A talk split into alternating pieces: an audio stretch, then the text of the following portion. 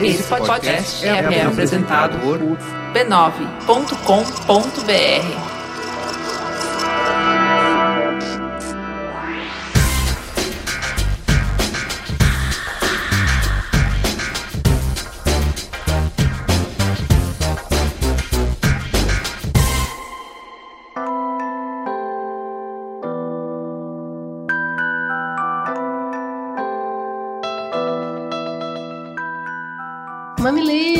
mamiletes, bem-vindos ao Mamilo 100 barra 2, o Mamilo 101. Eu sou a Cris Bastes. E eu sou a Juva Lauer. Nós estamos aqui mais uma semana para abraçar vocês com essa polêmica. Não se desesperem. Quem achou que o problema não tinha solução no programa passado, agora vai ver que existe sim algumas conversas sobre diferentes caminhos que podemos seguir. Vamos lá? Bora. E o beijo para Jéssica, mãe da Samanta de Belém, a gente ama quando as mães começam a ouvir o Mamilos e o almoço de domingo fica muito mais polêmico. Beijo pro Alex em Curitiba, para Mineiros em Goiás, para Jéssica e Alisson, primos que escutam o Mamilos. Eita, Natal maravilhoso! Fale com Mamilos. Estamos no Facebook, no Twitter ou na página do B9. Você também pode nos mandar e-mail pro mamilos@b9.com.br pode falar porque tem uma equipe deliciosa, cheirosíssima aqui esperando seu contato. Quem faz o Mamilos é um monte de gente. Começando pela edição com Caio Corraine, redes sociais com Holanda Gurgel, Guilherme Ano e Luísa, apoio à pauta com a Jaqueline Costa e grande elenco, e a transcrição dos programas com a Lu Machado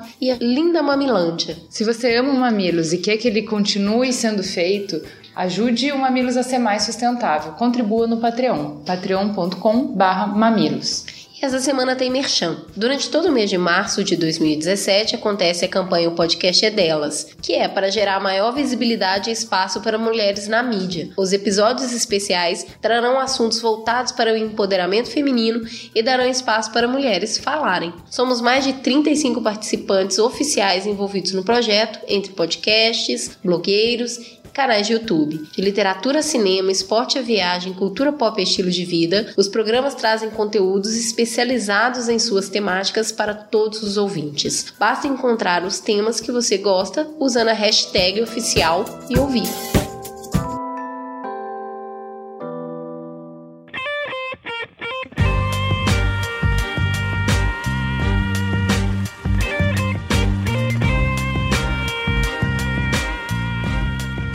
E vamos para o Fala Que Eu Discuto? Vou começar com um e-mail bem polêmico do Alex Medeiros, de Curitiba, que a gente pensou porque pode refletir o que algumas pessoas sentiram depois de escutar o programa. Bom dia, meninas! Gostei muito do último podcast. Concordei com muitas coisas apresentadas no episódio. Concordo que o sistema prisional deve servir para remodelar o indivíduo para inserir novamente na comunidade. Já sobre a parte de regalias de presos, sinceramente, ainda acho que são sim regalias. Tem pessoas, vocês já devem saber disso, que vivem abaixo da linha da pobreza, vivem com muito pouco, e outras que não conseguem entrar no benefício de programas sociais porque um dos requisitos é ter renda mensal por pessoa de 130 reais. Ou seja, não consigo receber esse benefício porque recebo um pouco mais do que o requisito exige, mas tenho aluguel, filho, esposa desempregada, entre outras coisas. Não posso adoecer, pois sou o único provedor da minha casa. E mesmo assim, nunca desviei do caminho. Os presos, por outro lado, não precisam se preocupar com isso. Eles têm almoço na hora certa, não têm conta para pagar, têm um teto. E ainda tem uma taxa que a esposa recebe, pois seu provedor está preso e não tem como sustentar.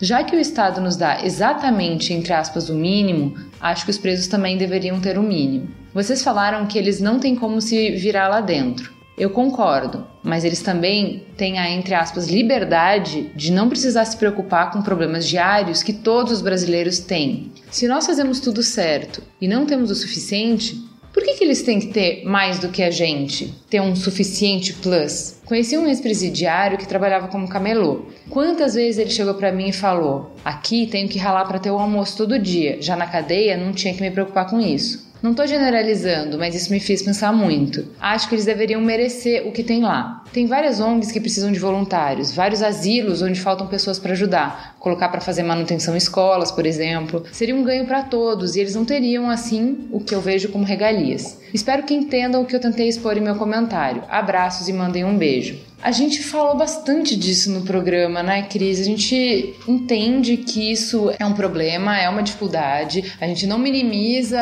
essa preocupação e por isso que a gente até falou no programa, mas eu acho que pelo menos a gente tentou demonstrar como a conclusão que se tira disso, que é, bom, já que a grande parte da população não tem acesso, eles também não deveriam ter, a prática dessa conclusão gera problemas muito sérios, tanto em relação a questões de dilemas morais, quanto a relação com problemas práticos, que é você dar toda a infraestrutura ou dar o ambiente para que organizações criminosas se fortaleçam na prisão, porque se você não prover o mínimo, Alguém vai prover isso lá. Vamos lá para Tainara Miranda Barroso. Oi meninas, completando o final da discussão, podemos destacar que a filosofia de Foucault se faz mais presente na nossa sociedade, em que as escolas, os presídios e os manicômios não educam o indivíduo, ou seja, não ensinam como viver em sociedade, apenas focam na disciplina, tornando-se assim as instituições de sequestro. O Luiz Eich disse: "Sobre esse episódio número 100, era o que eu precisava.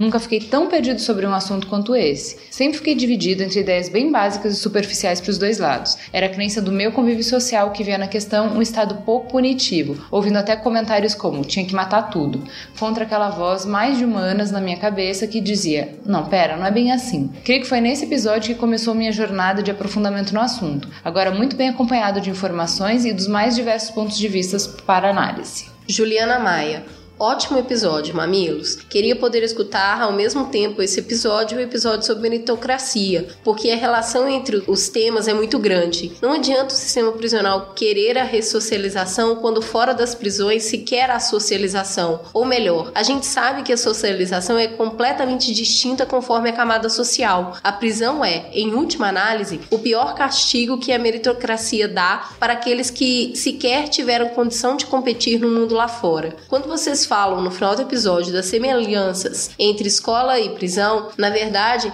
não é que a pessoa bombou e foi para a recuperação. Ela nem chegou a entrar nessa escola, aguardando ansiosamente a próxima parte dessa teta. Um beijo Juliana, advogada pós-graduada em Ciências Criminais e atualmente concurseira, visando a carreira de defensora pública para entrar nessa treta. O Fabrício Belgrano falou: Menina, só para esclarecer, Eppendorf é uma marca que vende os chamados microtubos mais famosos do mercado. A gente usa todo dia em laboratório de pesquisa, análises clínicas para armazenagem, reações químicas, etc. Então, Eppendorf é igual a tubo pequeno. Amona Azevedo. Fui olhar a lista de participações e bateu um orgulho danado de ver que tem o Samuel Lourenço. Conheci a história dele no Projeto Humanos e foi incrível. Recomendo o podcast com a história dele para todo mundo. Ela tá falando do Projeto Humanos número 27, O Eterno Devedor. E a gente também recomenda, é bem, bem, bem legal. Aline Lacerda pelo Twitter disse: Comecei a ouvir o Mamilo sobre sistema prisional pensando que isso é uma faca de dois gumes. Terminei pensando em quantos gumes uma faca pode ter. A Rafa disse: Fazendo aqui um maxi crochê e ouvindo o Mamilos Pod. Imagina quando chegar aos 30. Eu espero ter encapado todos os meus eletrodomésticos até lá. Fofa, deu quentinho no coração deu. essa foto. Bonita, Rafa. né? Muito fofa. Legal, vamos então pro programa.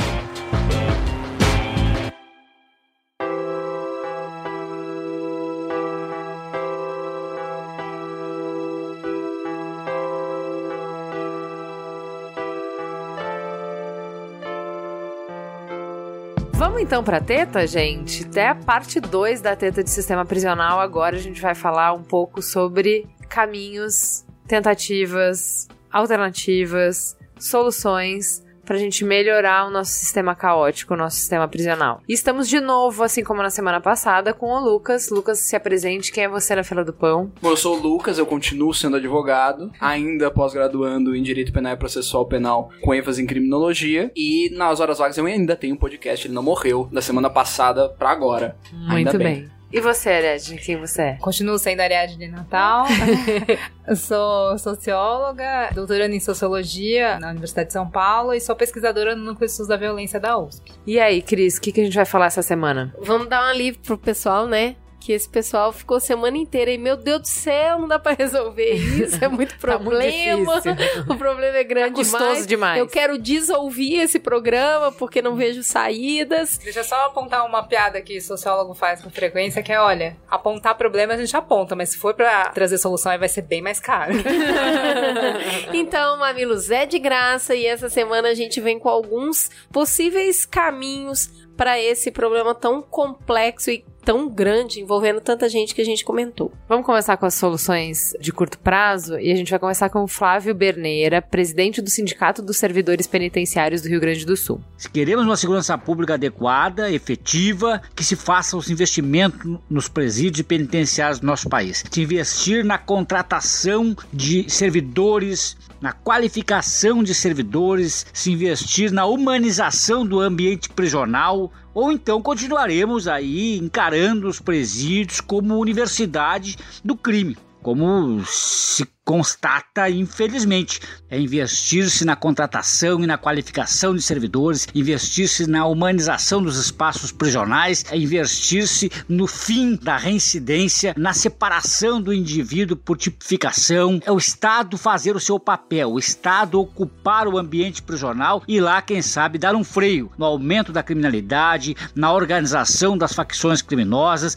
e na reintegração do indivíduo preso. Se nós não concordarmos com isso, meus amigos, então temos que mudar a lei. Temos que passar a admitir que o sistema prisional, então, terá uma única missão, que é o encarceramento puro e simples. Enquanto a lei não for alterada, enquanto esta for a vocação e o fundamento do sistema prisional, nós temos que tirar isso apenas da lei e da didática e fazer os investimentos efetivos, sob pena de nós vivermos aí um futuro muito triste, como já tem se avizinhado, tem se mostrado nos diferentes estados do nosso país. Para que se chegue a esse ponto, é preciso que se faça a escuta daqueles que estão lá, de anteparo a toda essa crise. Os servidores penitenciários precisam ser levados a sério e precisam ser escutados na hora que se estabelece as políticas públicas para um setor tão nevrálgico quanto o sistema prisional. O sistema prisional se constitui de um serviço público que, sob ponto de vista eleitoral, nunca foi interessante aí aos diferentes governos e governantes fazer os investimentos. É o tipo de, de serviço público que, inclusive, a própria sociedade resiste que se faça investimento. Basta ver que, em regra, as prefeituras, os municípios sempre criam dificuldade aí por ocasião da construção de presídios aí nas diferentes cidades, seja em que estado do país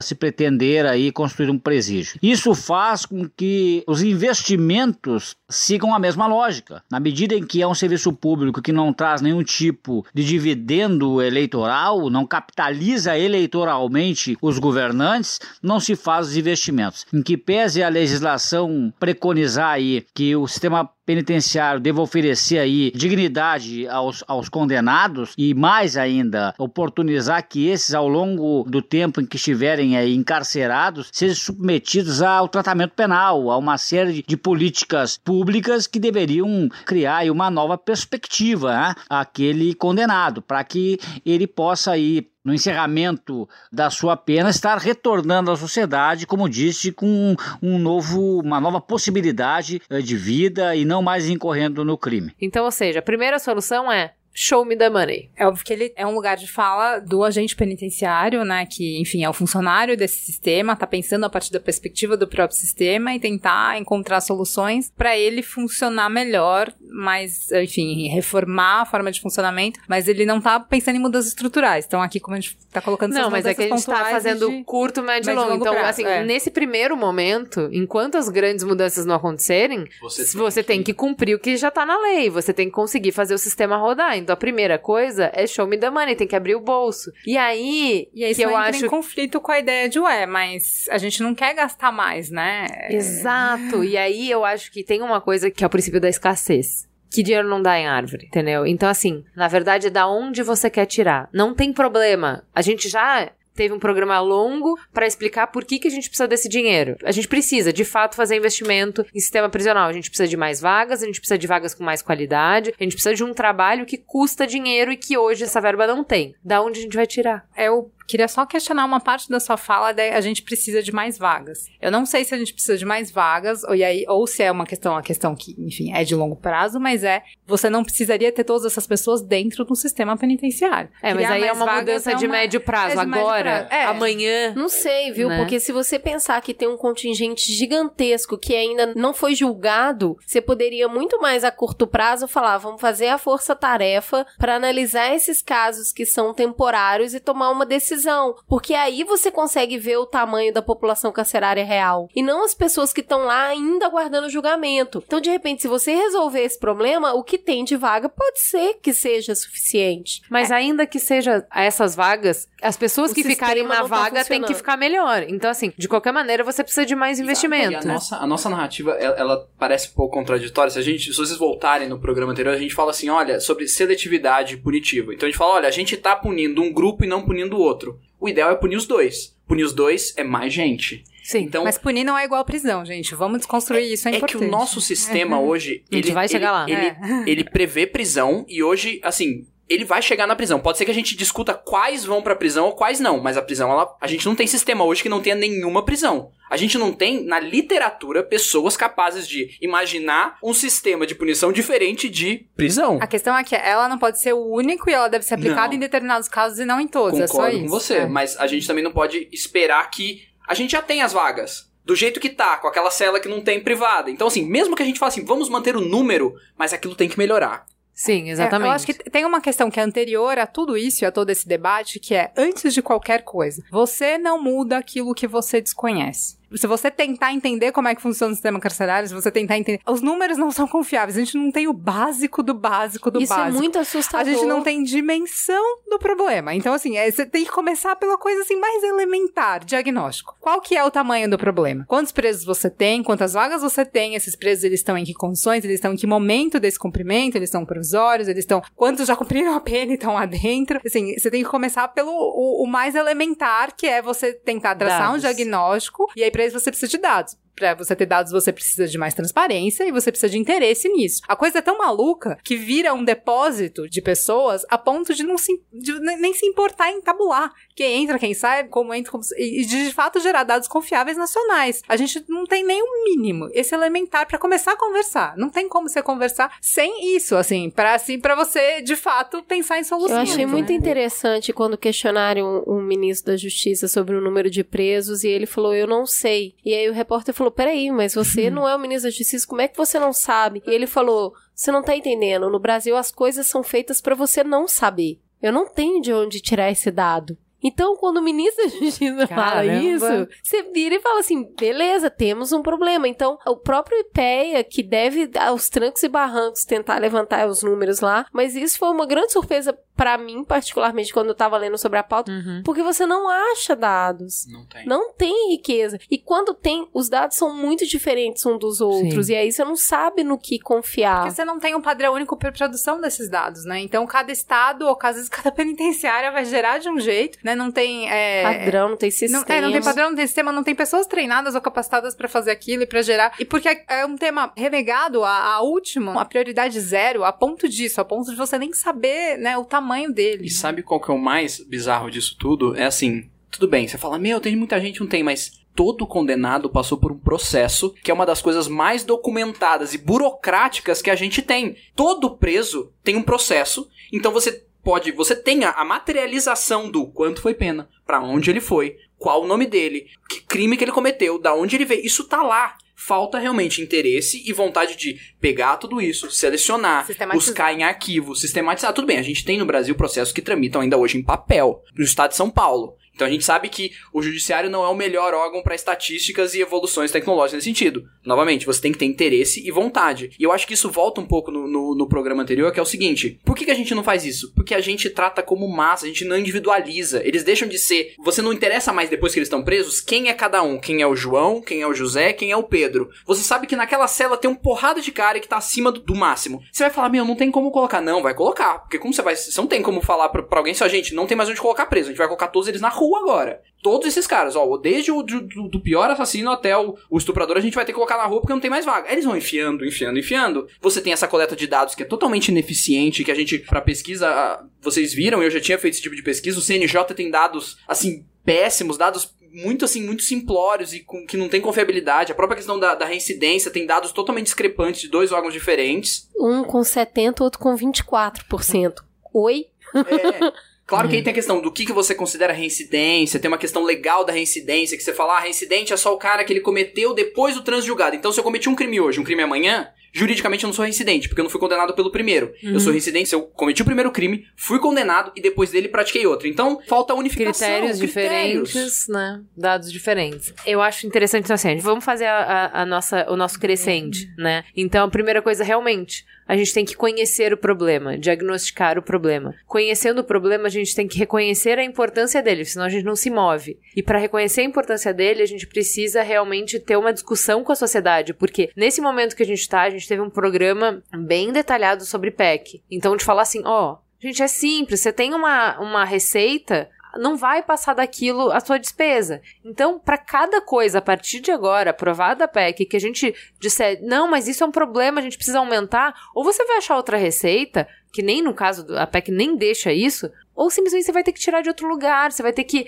diminuir uma despesa num lugar para colocar a despesa aí. E é isso que é muito difícil, é uma discussão política, que é o que a gente estava discutindo, que ninguém quer ter. Ninguém vai falar que não vai construir o hospital, que a gente já tá com uma demanda represada, porque vai melhorar o presídio, porque essa situação vai explodir no seu colo se você não resolver agora. Então, assim, eu acho bizarro a dificuldade que a gente tem, porque o PCC, ele deu uma visibilidade para esse problema que fica difícil a gente colocar a cabeça embaixo da terra e fingir que a gente não sabe que a gente tá com uma bomba relógio, entendeu? Porque quando os caras param a maior cidade do Brasil e fazem a gente ficar de joelho e pedir para por favor a gente poder ir trabalhar, por favor, posso levar minha filha na escola? Por favor, a cidade pode funcionar se você deixar? Quando você faz isso com o PCC, você tem que admitir que você tem um problema muito grande e que isso é uma prioridade. Claro que tudo é prioridade na educação, é prioridade, saúde, é, tudo é uma prioridade, mas a questão é, essa bomba impede a gente de viver. É que nem o, o, lance da água quando faltou água em São Paulo. Tipo, tem algumas coisas que são muito urgentes. E assim, essa bomba, ela não nasceu de um dia pro outro. Ela não. foi construída de maneira paulatina e ela foi escamoteada, ela foi ocultada. A gente tem falas do governador dizendo que eram meia dúzia de presos e que eles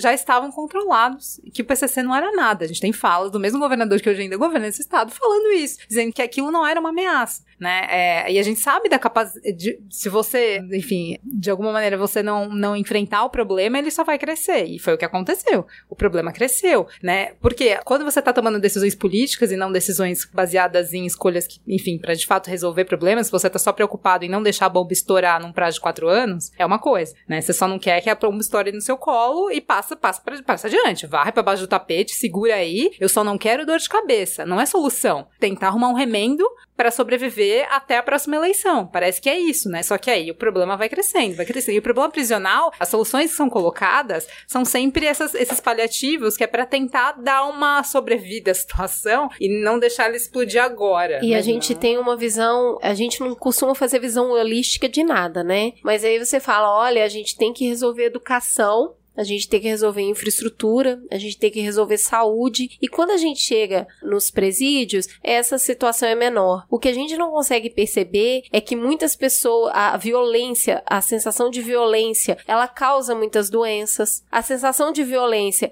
fecha muitas escolas. Então, na verdade, se a gente conseguisse ter uma visão mais holística sobre a sociedade, a gente entenderia que tratar as pessoas que estão eh, reclusas permite com que você deixe de ter outros problemas. Talvez outros investimentos deixem de existir na área da saúde, porque a gente trabalha menos com a violência, as pessoas ficam menos deprimidas, elas têm menos síndrome do pânico, porque você deixa de ter uma sociedade com tanta violência. Então, na verdade, se a gente tivesse dados realmente confiáveis, a gente poderia mostrar que investir na ressocialização traria um benefício de menos índice de saúde, de infraestrutura, porque você tem menos dano ao patrimônio. Então dá para fazer. Todo, a gente trabalha em publicidade e a especialmente em planejamento, você consegue justificar. Você tem que ter dados. É. é. e aí você consegue fazer análise de impacto. Tá, eu prendi tanto, qual foi o impacto disso? Ou, enfim, é, quant, quantas pessoas foram ressocializadas, quantas pessoas reincidiram, é, o que, que funciona, o que, que não funciona, quais são as boas iniciativas, quais são as iniciativas que não deram certo. Aí você começa a fazer a avaliação daquilo enquanto política pública, né? Que é, é uma deficiência gigante. Se você não tem informação, você não consegue avaliar. Só que é a médio longo prazo, é, como é você falou. Prazo, é. é. a batata quente. Mas assim, começar... na minha mão, eu não posso deixar ela é. estourar. Então eu vou segurar isso máximo, vou remendar, vou segurar aqui, passar pro próximo e falar, meu, eu tô livre. Não é, falando em mão. remendo, a gente entra nisso que a Cris estava até citou, que é de fazer a força-tarefa pro julgamento de preso provisório. E a Mirella, a, que é socióloga da Polícia da Rodoviária Federal, ela citou isso pra gente. Ações com o objetivo de diminuir a população carcerária ao invés de aumentá-la são um passo prioritário para a melhoria do sistema. A curto prazo, por exemplo, eu acho que é super importante a criação de forças-tarefa nos tribunais para o julgamento desses presos provisórios, porque o número é muito alto, principalmente porque a gente está num país que não tem infraestrutura física para arcar com isso. Então, só retomando, porque a gente tinha falado isso no último programa, programa né? Entre os problemas, isso de a gente definitivamente tem uma superpopulação, a gente não tem a capacidade para atender. Então, uma maneira de desafogar seria fazer essa força-tarefa. Um em cada quatro presos ainda não foram julgados. Então, quando a gente fala superpopulação, é olhe para o tamanho do sistema prisional para o sistema prisional vigente, a gente tem uma mega superpopulação e um encarceramento gigantesco. É, Se... só, é só uma questão. Quando você está pensando em superpopulação e em soluções, você pode pensar em dois caminhos. Uma é ampliar o número de vagas, que significa construir mais presídios e que significam recursos. Outra é tentar diminuir o número de presos, que aí é o tipo de solução que está sendo discutida aí. E será que é possível você é, diminuir vendo aquelas situações em que as pessoas não precisariam estar dentro de uma penitenciária? É, achei muito tá interessante isso. Isso, eu achei muito interessante essa visualização de ah, o que, que essas pessoas estão fazendo aí presas. Então, por exemplo, um exemplo claro que foi citado numa dessas discussões que nós fizemos e ouvimos essas pessoas. Ah, o cara tava num jogo de futebol, ele tava numa arquibancada de preço inferior e ele pulou para uma arquibancada de preço superior. E o cara foi preso. Aí eu te pergunto, por que, que só vira pro cara e fala: a sua pena é, você não pode ir no estádio mais, você vai ficar cinco anos sem frequentar estádio? É uma pergunta que eu levanto. Então, assim, será que a gente tem que prender todas essas pessoas? Ah, o cara, a pessoa, a gente viu um encarceramento significativo de mulheres e muitas delas nesse lado periférico ao tráfico, que é, por exemplo, entrar com drogas dentro dos presídios nas visitas. Pegou essa pessoa levando e fala: você não pode mais entrar aqui para visitar. Por que, que, eu tenho que encarcerar mais um? Então, eu acho que a gente começa a fazer esses questionamentos e principalmente entendendo que se essa mulher que levou a droga na revista íntima, ela é uma das uma entre quatro que estão lá esperando julgamento. Porque aí foi uma ação imediata de encarceramento, vai ter todo o processo, talvez ela cumpra a pena antes de ser julgada. Aí é o encarceramento provisório que é, é um problema também quando a gente pensa. Hoje a gente tem a, a medida da prisão preventiva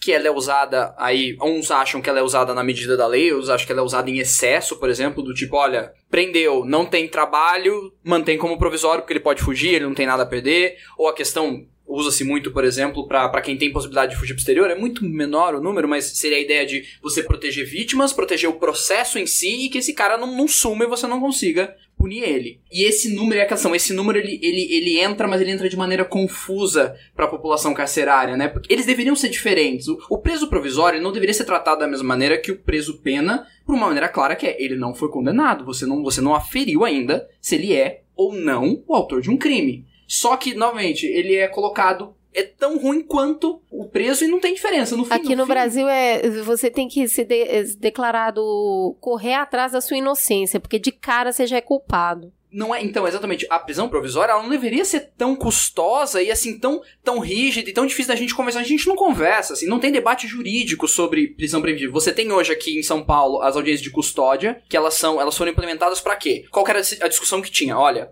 quando você tem uma prisão em flagrante, a medida é, em 24 horas você tem que ou convertê-la em prisão preventiva, ou você vai soltar essa pessoa. Muitas vezes isso era feito, o delegado encaminhava o flagrante ao Ministério Público, o Ministério Público se manifestava, o juiz olhava, lia a manifestação e decidia por soltar ou manter a prisão preventiva, sem oitiva do próprio réu, né, o futuro réu preso. Agora você tem São Paulo, onde ele em 24 horas tem que ser apresentado a um juiz, que é o juiz que a gente chama de juiz de garantias, mas que ele vai ser, ele vai olhar e falar assim, olha, ele vai verificar se aquela prisão ela é necessária, se ela não foi feita de maneira irregular, se ele não apanhou, se realmente então, então ele não vai oferir crime ou não, assim, foi você o autor, ele não vai chegar nessa parte. Isso é depois para o processo. Ele vai falar, olha, essa prisão, ou esse pedido de prisão, essa conversão da prisão em flagrante, prisão preventiva, ela é necessária e ela é uma medida que cumpre assim as funções da, da, da prisão preventiva, isso é um avanço. Muita gente foi contra por achar que demora mais, que você precisa de mais, você precisaria de mais contingente de juiz, mais promotores, você precisaria de mais espaço, então muita gente critica por uma questão de inflar muitas vezes o judiciário, criando novas subetapas que podem demorar, mas é uma, é uma medida que ela é muito racional e ela, e ela assim, é muito difícil você comparar antes e depois no sentido de porque o cara não passou, ele não vai passar de novo por isso pra você saber se o caso ele vai ser revisto. Mas você tem caso onde o juiz, depois de ouvido, ele manda soltar, coisa que talvez não acontecesse se não tivesse ouvido ele, ou se ele tivesse passado esse. Seria esse, esse informal que é do BEL pro promotor, do promotor pro juiz, o juiz despacha sem né, e dá a decisão dele, sem ouvir advogado, sem ouvir o próprio réu, sem às vezes ver um laudo de corpo de delito para ver se o cara apanhou, por exemplo. Então isso é uma evolução para assim, impedir essa desnecessidade da prisão preventiva. E o caminho, eu acho que, por mais que lento, ele tem sido nesse sentido de, gente, será que o preso provisório precisa mesmo? Será que esse cara que está preso preventivamente, ele ainda oferece risco? Vamos ser mais radical? Vamos ver se a gente precisa. A maior parte da nossa população carcerária, como a gente falou no último programa, ela vem de prisões relacionadas a tráfico de droga. Para introduzir a discussão sobre como a gente começa a resolver o problema de seletividade das cadeias, a gente vai ouvir o depoimento da Thais Duarte, que é socióloga e doutoranda em relações afetivas no cárcere. É fundamental que se repense a lei de drogas, por exemplo. A lei de drogas tem uma ambiguidade, né, de maneira que não é possível discernir de forma objetiva quem é o usuário e quem é o traficante de drogas. Então fica a critério né, desses órgãos do sistema de justiça criminal que eu mencionei definir em qual perfil a pessoa se enquadra. E a consequência disso é a criminalização de populações mais pobres. Né? Em geral, o juiz, o promotor, acaba compreendendo uma pessoa pobre né, como traficante, ao passo que um indivíduo com um perfil diferente, né, por ter características de pessoas de classe média, são vistas como usuários. Isso é um problema social gravíssimo, né, perpetua as desigualdades que assolam o nosso país a guerra contra as drogas, ela tem esse custo muito grande pra gente. Então, onera o Estado por entupir a cadeia de gente. E aí isso é uma demanda que vem crescendo. A gente fez um programa sobre droga, o Mamilos número 3 é sobre droga, e ele fala tanto da ótica do usuário quanto da ótica da luta contra as drogas, como faz cada vez menos sentido essa abordagem de proibição. Porque basicamente ela não é eficaz, né? Quando você tá pensando em drogas, tá pensando em um produto que tem uma demanda, você tá pensando em, enfim, pessoas que vão suprir essa demanda, através de algo que é considerado crime pela lei, que é, é, enfim, a venda desse tipo de substância. Que é considerado legal, ilegal, tipo, porque drogas existem várias, enfim, você pode pensar desde qualquer substância que altere de alguma maneira, né, a percepção, o comportamento das pessoas. A nossa sociedade decidiu que algumas são proibidas e outras são permitidas, e aí a gente acaba é, naturalizando isso, né, como a, quais são as terríveis e quais não são, enfim. Isso não é baseado em, em nada muito racional, do tipo, ah, essa aqui é mais danosa do que aquela. A gente sabe é que. É um rol da Anvisa. A Anvisa é hoje que vai determinar aquelas substâncias que são consideradas na lista dos entorpecentes. A lei, o, a lei de, de drogas, ela não fala, olha, cocaína é droga. Ele fala, olha, remete-se ao rol que a Anvisa mas, mas, por trás disso você também tem culturas, vivências e aquilo que é socialmente aceito ou condenado. É né? aquela história do, do porquê que maconha é droga é, e bebida alcoólica é. não.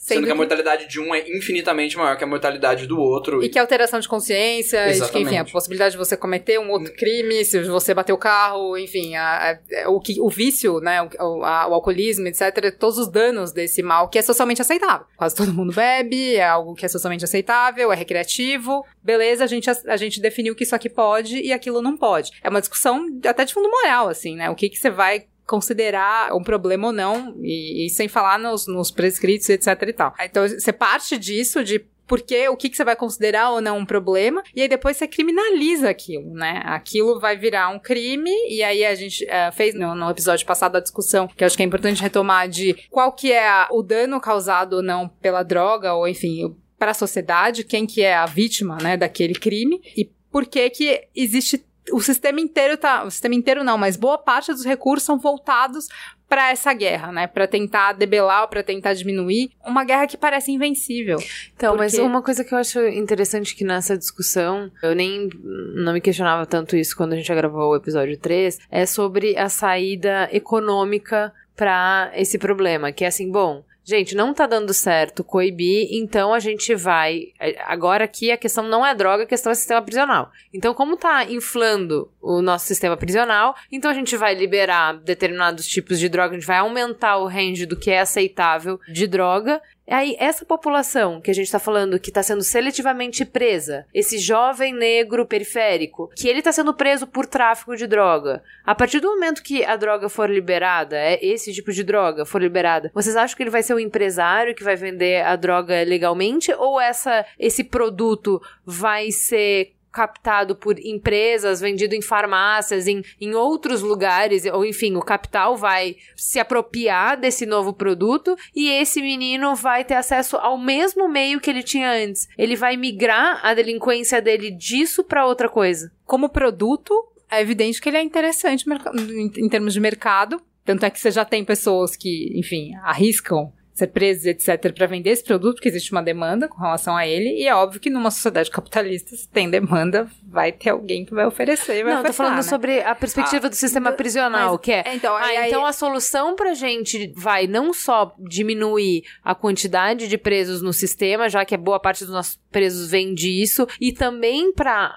parar com a seletividade de prisão é você liberar droga. Você acha que essa comunidade vai delinquir menos se eu liberar droga? E número dois, que o meu sistema vai ser menos seletivo se eu simplesmente tirar a droga da equação? Eu acho que dois pontos colocam em discussão qual seria a funcionalidade. Eu acho que o primeiro é assim, a não ser que a gente legalize todas as drogas, sempre vai ter uma Exato. droga que é ilícita. Nos dois anos que eu trabalhei, eu dificilmente, ou raríssimas vezes eu vi, por exemplo, flagrante de tráfico com um tipo de droga, para dizer, olha, se hoje essa droga fosse legalizada, esse cara não teria sido preso. Se tira uma, ele tem mais duas ou três que vão continuar sendo. Então, a não ser que você legalize todas as drogas, fala, nada mais é ilícito. Eu acho que você vai continuar tendo tráfico de drogas para esse outro tipo de droga, porque eu acho dificilmente o crack vai ser liberalizado como droga, ou a cocaína. Mas o né? mercado consumidor dessas outras é menor, de qualquer maneira você... Não vai eh, diminuir o problema, porque daí você vai... Eu acho que você vai continuar com uma guerra ao tráfico. A segunda, eu não tenho dados, mas é uma, é uma percepção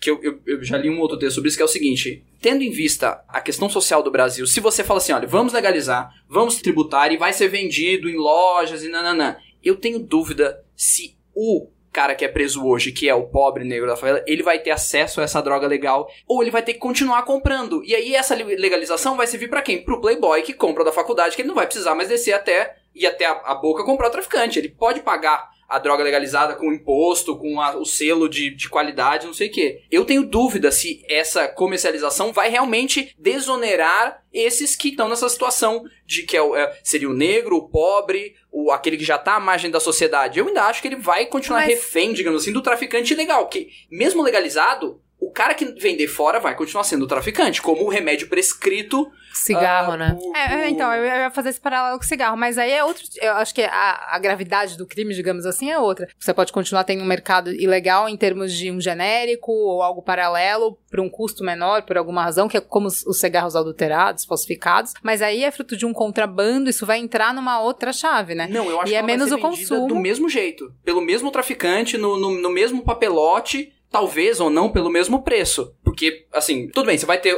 talvez o contrabando de outro país que já vende legalmente. Ok, isso pode acontecer. Mas eu acho que essa droga vinda legal pela fronteira, que vai chegar num tijolo, numa calota de um carro, ela vai continuar chegando, porque essa provavelmente essa população pobre e negra, ela vai continuar consumindo, porque eu não acho que é interesse político em desonerar esse cara. Eu acho que o seu interesse político vai ser talvez desonerar o cara que tem condição de pagar, que vai ter condição de consumir, pagar o imposto. Então, eu tenho dúvidas, assim, eu realmente eu não tenho um dado para dizer se financeiramente qual seria o valor, se, isso, se em outros países, com a nosso nível de desigualdade social e a, né, a, nossa, a nossa perspectiva e topografia social, isso seria efetivo, mas eu ainda tenho dúvida se isso vai realmente impedir que esse recorte, que normalmente é preso pelo tráfico de drogas, vai deixar de ser preso pelo tráfico É, de drogas. exatamente. Eu acreditei numa solução fácil e mágica, sabe? Mas, a- acho eu que- acreditei, ah, se a maior parte dos nossos presos é disso, então você libera isso e resolveu Assim, o problema. Não, não vai existir. Aí, não, essas pessoas vão parar de delinquir, essas pessoas vão ter oportunidade na vida agora. É porque a Entendeu? maioria dessas pessoas, elas vão pra esse mercado paralelo como um trabalho, né? Exato, exato. É um Qual é a outra trabalho. oportunidade Não, que mas você deu pra se ela? ele continuar existindo enquanto mercado negro de um produto que tem uma origem pirata, digamos assim, né? Que é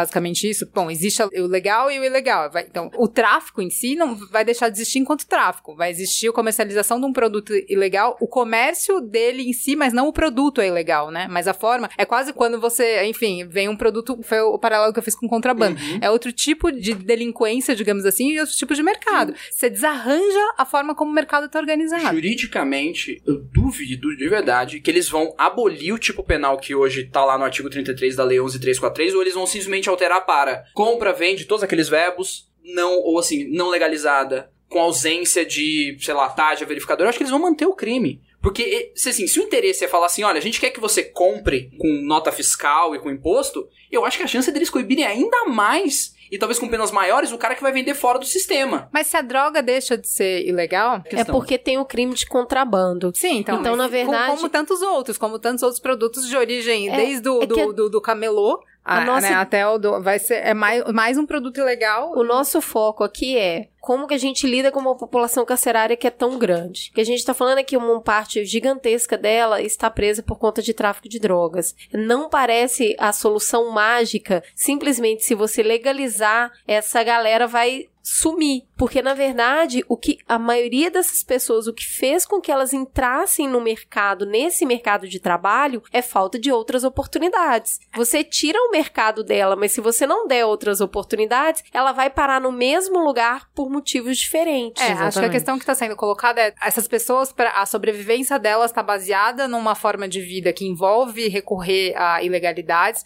por falta de outras opções. Então, se você, de alguma maneira, tornar legal algo que é explorado de maneira ilegal, se elas vão ter que migrar para outros tipos de legalidades para sobreviver, porque a sobrevivência delas, de alguma maneira, depende de um circuito clandestino, né? É Então, isso, exato. é, você, Exato. você e aí o que que é um circuito clandestino? É Você tem espaço para certas pessoas nesse tipo de mercado, porque é, envolve um risco. Né? Exato. Então é alguém que está disposto a ser bucho de canhão para fazer, e aí pode ser a droga, pode ser o jogo ilegal, pode ser antigamente era prostituição. É porque não é a droga em si, o que for, é o mercado da ilegal. ilegalidade. E que é a ideia de que você só pode sobreviver clandestinamente, né? Porque não há outra inserção possível. Que é assim. a ideia, de novo, que foi outro programa, que é a anomia do Meton. Que é assim, você não tem, os meios estruturados não são suficientes pra te levar pra aqueles objetivos. Isso. Então a droga é a solução de hoje, a solução da moda. Como, sei lá, nos Estados Unidos foi, já foi bebida, já foi, como você Exato. falou, prostituição, por exemplo. Você tem tráfico de pessoas. Então, eu acho que é capaz de você simplesmente mudar o artigo penal. Que vai. Sim. Então vai deixar de ser o tráfico pra ser um novo crime, ou eles vão ter que partir pra outro tipo de criminalidade. Quando você simplesmente fizer isso sem tentar diminuir desigualdade social, que é, obviamente, o que motiva esses crimes. Eu duvido que um cara com condições ele vai escolher pra vida dele. Exato. Não, também acontece, Acontece, mas aí mas são é a outras- minoria, É, mas é a exatamente, minoria. exatamente, é isso que eu É. ia A falar. motivação Ah, é diferente, né? exato. Assim, ele pode É. simplesmente parar. O que não quer dizer que a gente não deva conversar sobre descriminalização das drogas. Isso é outro É que é assunto. outro papo. Agora, eu queria continuar. Então, dessas saídas mais simples, simplórias pro problema, vamos adicionar uma complexidade aí e repensar um pouco no médio prazo, repensar o sistema punitivista. E eu vou chamar a Mirella, a socióloga que é agente da Polícia Rodoviária Federal, pra falar um pouco sobre isso. Outra ação, essa de médio prazo, devia ser da gente se voltar para a forma como a questão punitiva é tratada legalmente no Brasil. A gente tem que se atentar para a demanda crescente por atos normativos punitivos, principalmente por aqueles que buscam instituir novos tipos penais, em especial aqueles punidos com restrição da liberdade. A gente precisa refletir sobre os discursos da impunidade, a demanda desenfreada por mais pena, e isso levando em conta que já foi produzido cientificamente avaliado. Nós somos a terceira população carcerária do mundo, lembram? Isso quer dizer que as pessoas estão sim sendo punidas, e elas estão sendo punidas em escala cada vez mais significativa, e que mesmo assim a nossa sensação de segurança em geral continua baixa. É preciso agir em prol da conscientização da população como um todo sobre a questão do encarceramento. Tem um pensamento bastante difundido de que o aumento da pena e um quantitativo crescente dos tipos penais contribuíram e continuam contribuindo para a diminuição dos atos criminosos. E aí a gente conclui de forma bastante equivocada que o direito penal é capaz de conter a criminalidade. Só que ele não pode. Historicamente ele não pode, estatisticamente ele não pode. Não estou negando a insegurança percebida no país. De fato, a gente não se sente muito seguro, mas isso não se limita, muito menos de forma direta, à utilização em ampla escala do encarceramento como um instrumento capaz de fazer do Brasil um país livre da manutenção dos índices de criminalidade encontrados atualmente. Mas a gente já tem resultados importantes de pesquisa no campo que desconstroem a relação que se faz a priori entre o aumento da população carcerária e a diminuição da criminalidade. A relação construída entre esses dois fatores varia entre nula e irrisória. Então a gente precisa se atentar para essas questões. E a gente está falando não só do punitivismo, é da privação de liberdade. É, dessa solução. Né? A lei pode ser dura, mas ela não privar de liberdade. Ela não encarcerar todo mundo no mesmo espaço. E aí eu vou ser polêmica aqui, mas na minha opinião, não faz nenhuma diferença para a sociedade o Eduardo Cunha tá preso. Eu preferia muito mais um sistema punitivista que tirasse todos os recursos financeiros dos quais ele fez abusos, que ele excluísse ele da vida pública para sempre, ele não pode mais concorrer a nada público. Para mim, esse sistema punitivista seria muito melhor do que ele tá lá na prisão hoje. Me dando gasto. Exatamente. E preocupação, assim, eu sou responsável por ele, eu não quero ser responsável por ele, entendeu? Eu sou responsável pelo bem-estar dele, eu sou responsável pela alimentação, pela abrigo, segurança, enfim, por tudo. Pra que que eu quero isso? É a mesma coisa do cara do estádio de futebol que eu citei. Eu acho que uma grande pena para uma pessoa que ama o futebol é não poder ir no estádio. Então, quando a gente pensa só no encarceramento, toda vez que a gente fala em punição social, a gente tá sempre pensando em privação de liberdade e encarceramento. É, então, eu acho que essa é uma questão que a gente começa a atingir o cerne pra gente pensar mudanças de longo prazo, porque é isso. Isso é, é a forma como, infelizmente, o nosso sistema, a forma como a legislação é feita como ela é pensada aí, entre aspas, eu coloco, porque o que parece é que pouco se pensa. Como você colocou no programa anterior, muitas vezes as, as soluções são pensadas com o fígado, né? Então, a gente tem dificuldade em colocar, em diagnosticar os problemas e pensar soluções racionais para eles. Então, toda vez que a gente tem um caso de grande repercussão, um caso que gera consternação pública, a resposta é: vamos criar uma lei para proibir isso e a proibição vai ser via penas muito duras. Então, essa é, é, é assim que o nosso legislativo funciona, né? Então, é me engana que eu gosto, É né? Porque a coisa mais fácil é fazer lei, porque o papel aceita tudo, entendeu? É mais fácil do que realmente parar pra pensar, tipo, gente, o que, que a gente vai fazer pra que isso realmente não aconteça de novo? E é muito difícil. Prevenção de crime, acho que é muito complicado. E, e essas respostas, elas são dadas quase de maneira emocionais, né? Então, é, e também como uma plataforma política, claro, uma forma de se projetar e de falar, bom, é, eu criei a lei tal, que, né, que penaliza tal coisa, então tô fazendo bem pra sociedade, tô dando respostas, tô cumprindo o meu papel, né? É isso que um legislador deve fazer, vamos, vamos punir. E aí eu, eu queria colocar um caso que, e, e esse é um tipo de discussão que até dentro dos movimentos de direitos humanos isso é tensionado o tempo todo. Porque, por um lado, você tem toda essa discussão de, olha, a gente tá, tá punindo mal, né? A prisão não resolve, a prisão não reeduca, a prisão não previne, né? A gente não consegue mudar comportamentos com prisão. E o que a gente quer, no fundo, no fundo, é mudar comportamentos. A gente não quer simplesmente que uma pessoa é, sofra ou seja punida, porque o problema não tá nas pessoas individualmente, ele tá em sistemas ou em formas como a sociedade funciona, tá em culturas, tá? Ou ainda que você acha que está na pessoa, Pessoa. o que você quer no final do dia é que ela não represente um perigo pra você, só isso. É, e aí, É nesse isso. sentido, eu queria dar um exemplo que é uma discussão aí em movimentos de direitos humanos, você tem, de um lado, isso, você tem esse diagnóstico,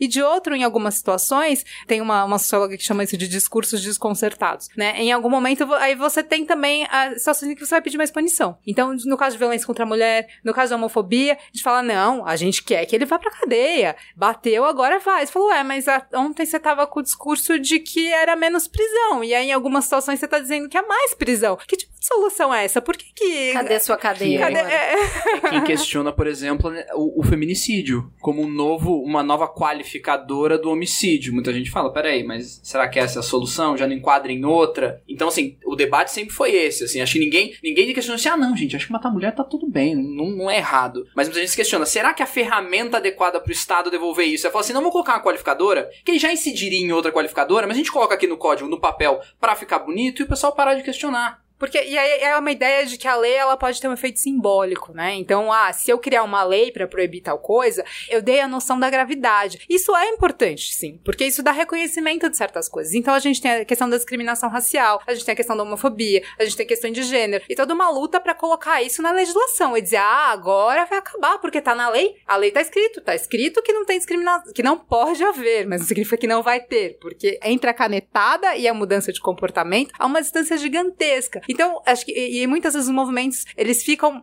patinando nisso, então uma dificuldade gigante de ah, da lei da tortura. A tortura não vai acabar, infelizmente. A canetada é importante, pode ser simbolicamente para mostrar os interditos, o que é permitido, o que não é, de alguma maneira, mas em última instância, ela não vai mudar. E aí eu queria dar um exemplo que eu acho que é interessante para pensar isso, que eu já vi, enfim, uma discussão dessa do deputado John Willis com relação à questão da homofobia.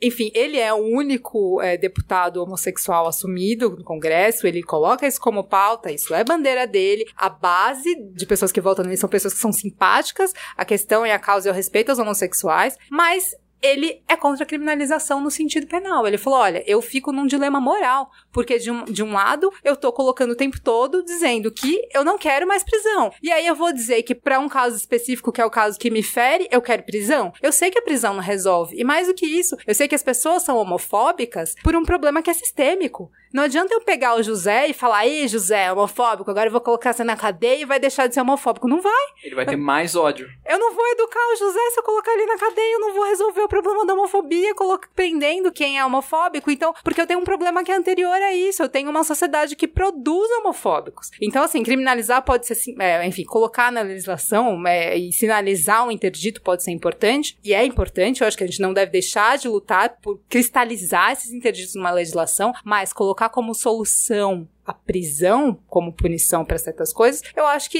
é, é uma lógica que não resolve problemas. E a gente tem essa, essa cultura dentro de cada um de nós enraizada, que não é uma cultura de ressocialização, ela é de vingança. Quando a gente vê um político tipo Sérgio Cabral, com uma fortuna desviada, com um estado falido, e aí você vê uma foto dele com a cabeça raspada, tira o pior que há de você. Porque você olha pra isso e fala, bem O feito. garotinho, quando foi preso e, e, né, e foi midiático, que ele fez aquela, aquela É. exposição dele, né, se debatendo, o pessoal rindo, falando, puta, bem feito esse cara, esse cara, tô vendo a vida inteira esse cara se dá bem. Exato. Agora eu quero... É o pior que há em né, nós. É, chance. é, que assim, que última instância é o- é um dos temas que me toca, que é a questão do linchamento, né? Que é a ideia de se você vê acontecer, se é físico, se tem dor, se é exemplar, é uma catarse, né? Então a ideia de que essa, a punição ela tem que gerar essa catarse, de que ela tem Mas que. e esse, esse linchamento, pelo menos os estudos que eu vi, ele vem da, da, da sensação da população olhar pro Estado e falar, meu, eles não estão resolvendo. É, uma Eu vou ter que resolver. Quando você pede de volta os poderes que você deu pro Estado, você fala, olha, eu te dei o poder de punir, mas acho que você não tá fazendo. Eu vou pegar de volta pra mim e eu vou punir, eu vou linchar. Aconteceu em Santos, aquela mulher que foi morta Sim. pela uma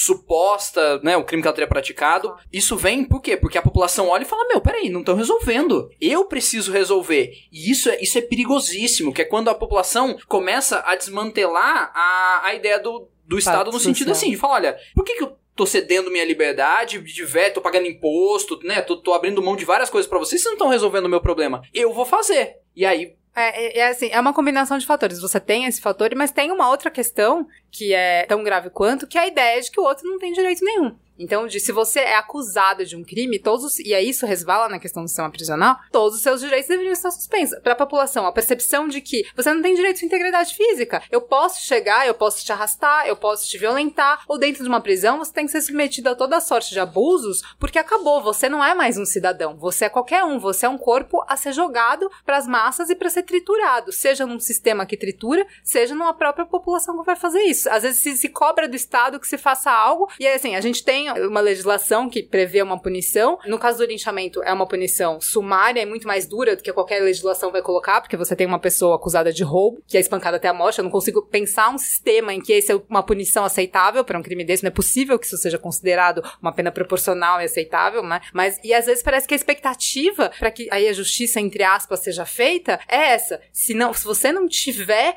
algo assim catártico, não foi feito. Então, quer dizer, você Mas sempre peraí, vai estar lutando, a, né? gente, a gente vai chegar nesse sentimento de catarse, não desse jeito feio, mas em alguma resposta. Porque hoje o, o sistema não dá nenhuma resposta. Né? Então, hoje você de fato não tem essa parte educativa que vai dos dois lados, que não é só você que tem que aprender, mas você tem que reparar o que foi estragado em mim, ou você tem que você tem que devolver para a sociedade, reconstruir o que você destruiu. Então, se você destruiu o muro, você vai lá construir ele de novo e construir outro muro. Que é a então, justiça restaurativa. É um a isso que a gente vai entrar. Inclusive tem uma coisa interessante, você falou da questão da pena, de como a gente enxerga a pena. Tem uma teoria que é muito interessante que eles chamam de teoria agnóstica da pena. O que, que é? Ele fala, olha, a pena ela é um, ela é um mal. Então, se ela tem que ser aplicado, ela vai ser aplicado no mínimo possível e somente para aquela finalidade de separar e reeducar. Então, ele não vai perder nenhum outro direito, direitos políticos, então a questão do preso que vota, preso que não vota, preso que pode ser eleito, nenhum outro. Ele só vai ter a sua locomoção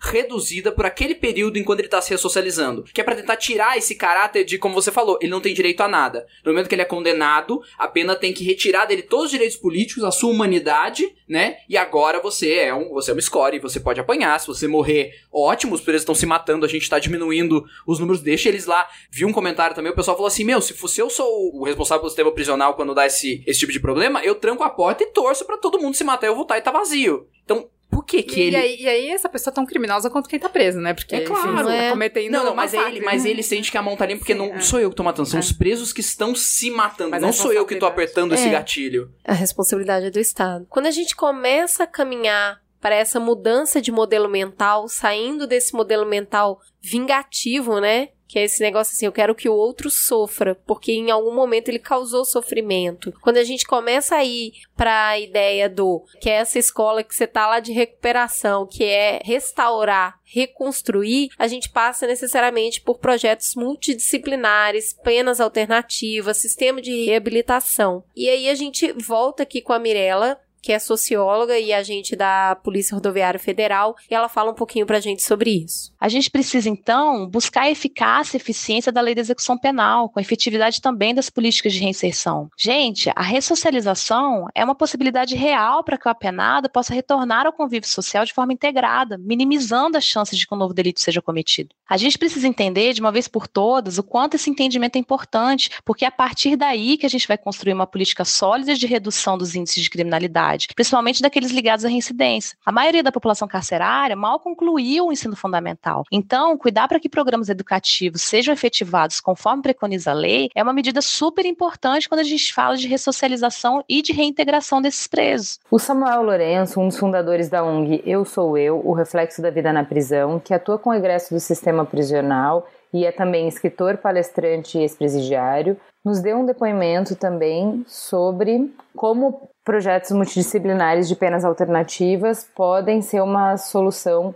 para essa questão do sistema prisional. Eu vejo a saída na justiça restaurativa. Eu vejo a saída nos estabelecimentos prisionais dentro das cidades. Eu vejo a saída colocar o muro das prisões um pouco mais baixo, abaixar os muros das prisões, de modo com que a sociedade passe a ver o que tem ali dentro. E abrir um pouco dos cadeados. Se não quer abrir das celas para os presos não fugirem, abram os dos portões para que a sociedade possa entrar, a sociedade civil, as universidades, as instituições religiosas, os grupos de estudo, as ONGs, todos. Prisão não é um lugar só de criminoso e de preso e de bandido que foi constituído por uma construção política. Eu acho que a prisão, ela faz parte da cidade, ela é da cidade, ela tem que está integrada à comunidade. Como já foi dito, não existe prisão perpétua. Todas essas pessoas que estão lá voltam. Eu fui condenado a 15 anos de prisão, né? Estou cumprindo 10 anos atualmente. 9 eu fiquei em privação de liberdade mais intensa e agora estou em livramento condicional. O que, que a sociedade ganhou com isso enquanto eu fiquei preso? Só me esqueceram. Em tempo, né? Me esqueceram porque, assim, os familiares da vítima do crime jamais me esquecerão, assim como também serão esquecidos por mim. Não porque eu tenho desconfiança deles, porque na verdade eu gostaria muito de reencontrá-los, de poder ouvi-los, de saber o que, que eles têm a dizer ao meu respeito, de reconhecer deles talvez o desprezo, a distância, mas a justiça tinha que ter esse compromisso. O que acontece é que o cara é internado no sistema prisional e a vítima fica para lá, ela é desprezada. Nesse senso de justiça, há uma injustiça para todos os lados. Há uma injustiça com as vítimas diretas e indiretas, porque ela é silenciada pela lei e os atores passam a falar por ela, ela só tem participação para reconhecer aquele como autor do delito. Depois disso, nada mais. E aí, assim, ela não tem nenhuma garantia de nada, ela fica para lá esquecida, ela acaba não vivendo essa justiça, ela vê a punição, porque o cara foi preso. O agressor, né, o penitente, por sua vez, ele, ele não vê justiça porque ele passa por uma série de violações de direitos e de constrangimentos para além daquilo que a lei impõe e se sente um injustiçado, ainda que cumprindo pena. E a sociedade vê essa injustiça porque ela não consegue compreender essa relação. Então, assim, é muito difícil. E aí é o nosso desafio para um sistema prisional mais saudável. Eu não acredito né, num sistema prisional saudável. Eu acredito num sistema prisional desumano. Desumano no sentido de não haver humanos ali dentro. É impossível imaginar um sistema prisional saudável com pessoas presas. Não há saúde e nada saudável em pessoas presas. Não há saúde, não há nenhum glamour em zoológicos, em aquários. Não há possibilidade de haver coisas saudáveis ou coisas agradáveis quando se ocorre o cerceamento da liberdade do ser.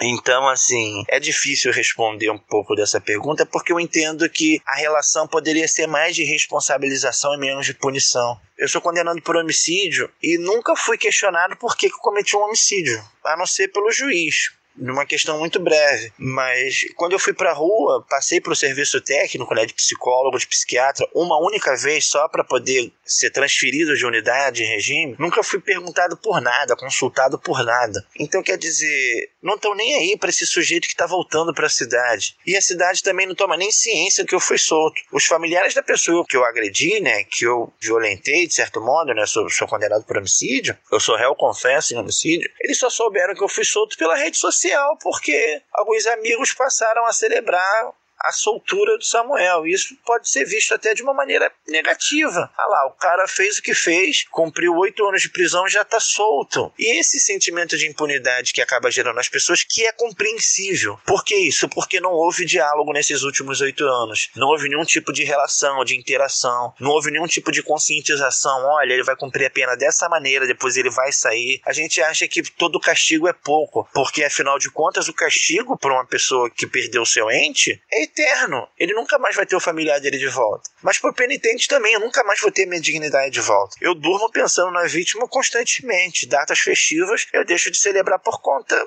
desse fato. Então, assim, não é uma situação que prejudica só um lado, prejudica os dois, cada um com a sua potencialidade de dor, segundo a possa garantir. É claro que eu deixar de participar de uma festa de fim de ano para uma pessoa que não tem com quem participar uma festa, não há nem como mensurar sofrimentos, mas há de se reconhecer que existe uma perda irreparável naquela outra pessoa que perdeu seu familiar. Mas as distorções elas podem serem contornadas a partir do modelo da justiça restaurativa. O criminoso tem que conversar com seu agressor, o ofensor tem que conversar com o ofendido. A gente precisa criar uma técnica de mediação, de integração. Vamos lá, então o Samuel levanta a bola aí pra gente entrar nesses processos multidisciplinares, nessas soluções reparativas. Ah, como que a gente pode enxergar isso numa sociedade ainda tão ligada ao punitivismo? Eu acho que um, caminho que a gente tem que tomar um cuidado para fazer, antes de simplesmente né, abraçar qualquer ideia, isso é uma coisa que a, acho que foi a Ju falou no programa da Pena de Morte, que é tomar cuidado com a primeira ideia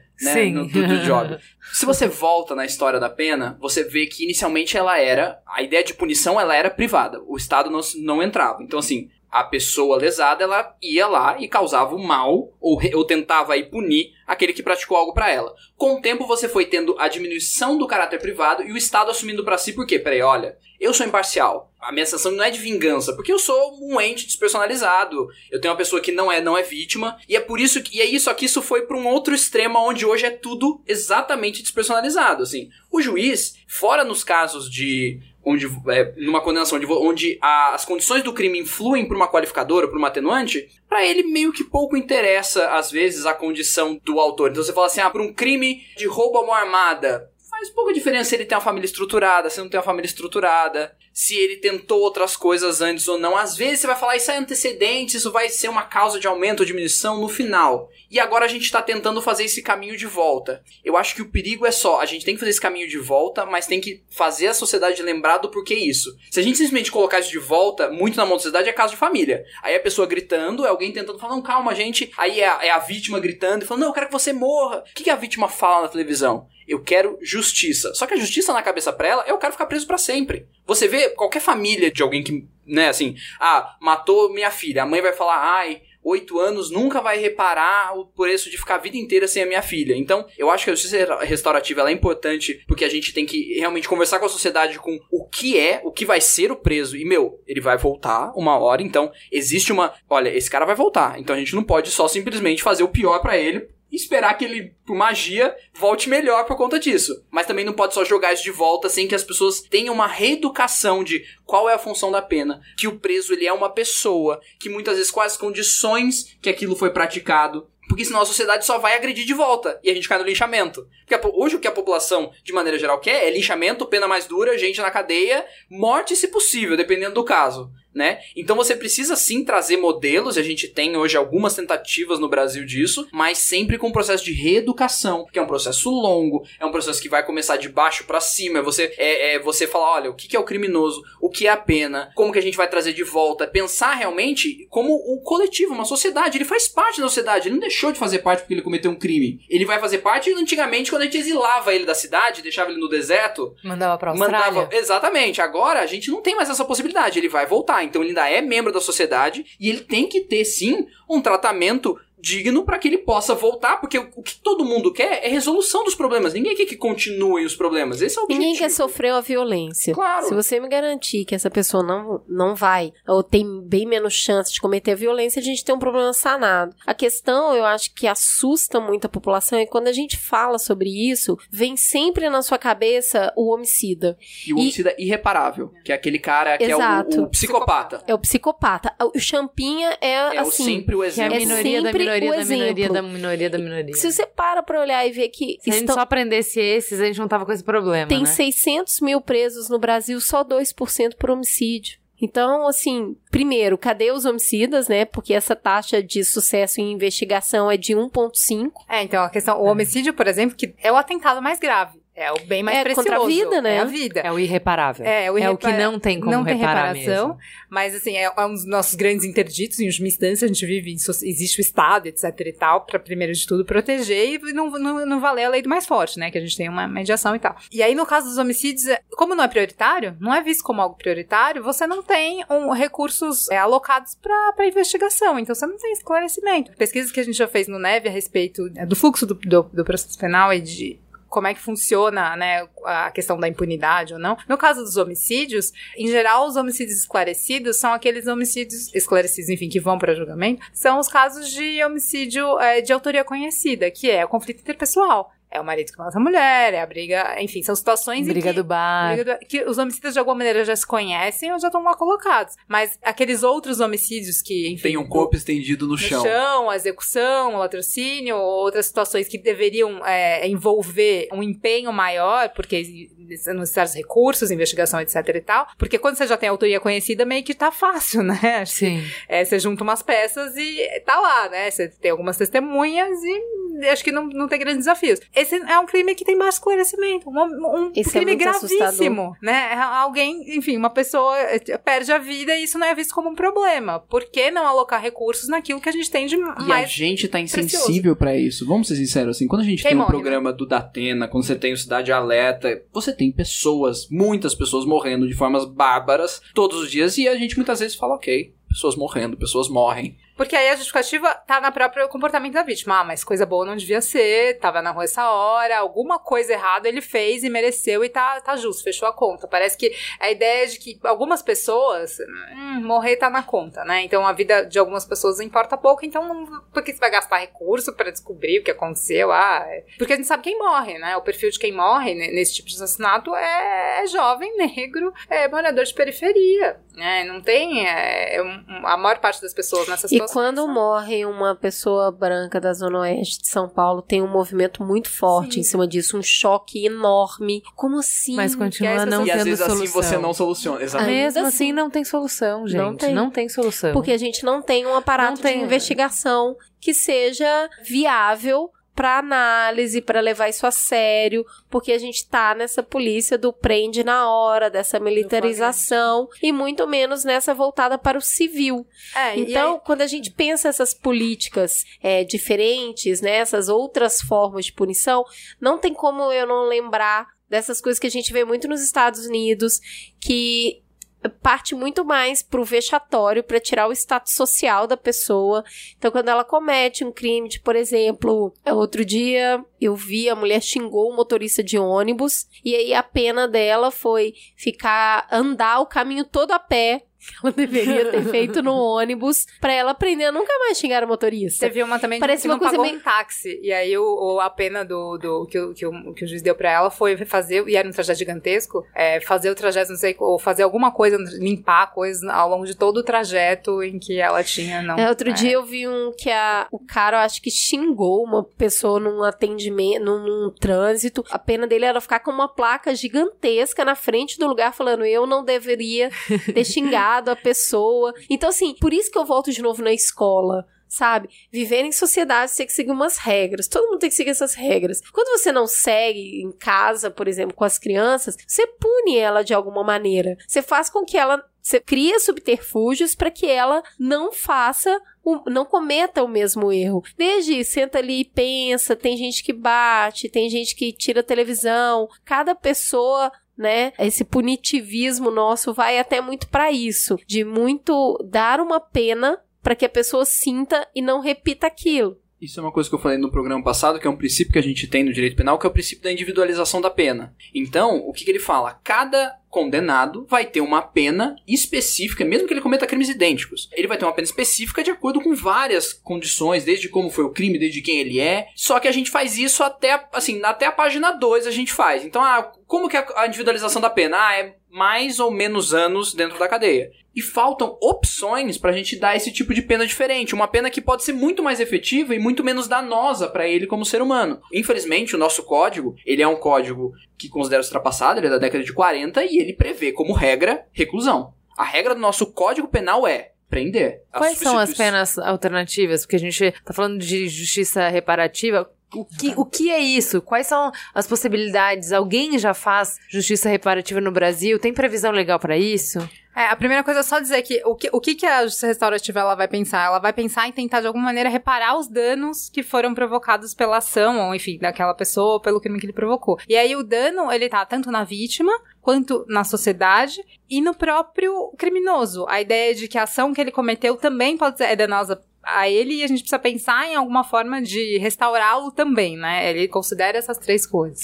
Então, beleza, eu fui lá e roubei um shampoo meu filho adolescente roubou um shampoo no supermercado. Qual seria a solução da justiça reparativa? Hoje não é uma medida de, de, justiça reparativa, especificamente nessa modalidade, mas hoje você tem uma previsão da Lei 9099, que é o sursi processual que é o quê? Crimes com uma pena baixa, com a pena mínima inferior a um ano, você faz o quê? Você suspende o processo, se ele não for reincidente, não for um crime violento, você suspende o processo e fala assim, olha, você vai ter essas restrições. Então, é aquela história, ah, você não vai poder ir a determinados lugares em determinados horários, é o caso do, do, do estádio de futebol, ou você vai ter que fazer, prestar, prestar serviço à comunidade, você tem que vir aqui uma vez por mês assinar, e você não pode mudar de cidade. Se durante um determinado tempo que vai ser definido, normalmente dois anos, você realmente cumprir tudo isso, você mostrar que você tá ok, vai ter a extinção da punibilidade. Ou seja, ele não vai ser condenado. Ele nunca, ele não vai ser uma pessoa condenada que agora está livre. Não, ela vai deixar de ser condenada. Você extingue a punição dele. Isso é muito bom. Isso é feito. O problema é, poucos crimes, pouquíssimos crimes têm a sua pena como um ano. Então hoje eu fiz um, eu fiz um levantamento dos 80%, que é furto, roubo e tráfico. Quais são as possibilidades que caberiam hoje você fazer? Ou a substituição da pena restritiva, que é depois de aplicada, ou essa suspensão. Você teria o furto, que é de 1 a 4 anos na sua modalidade simples. O furto qualificado sobe para 2 a 8. Mas então, tem que ser primário, né?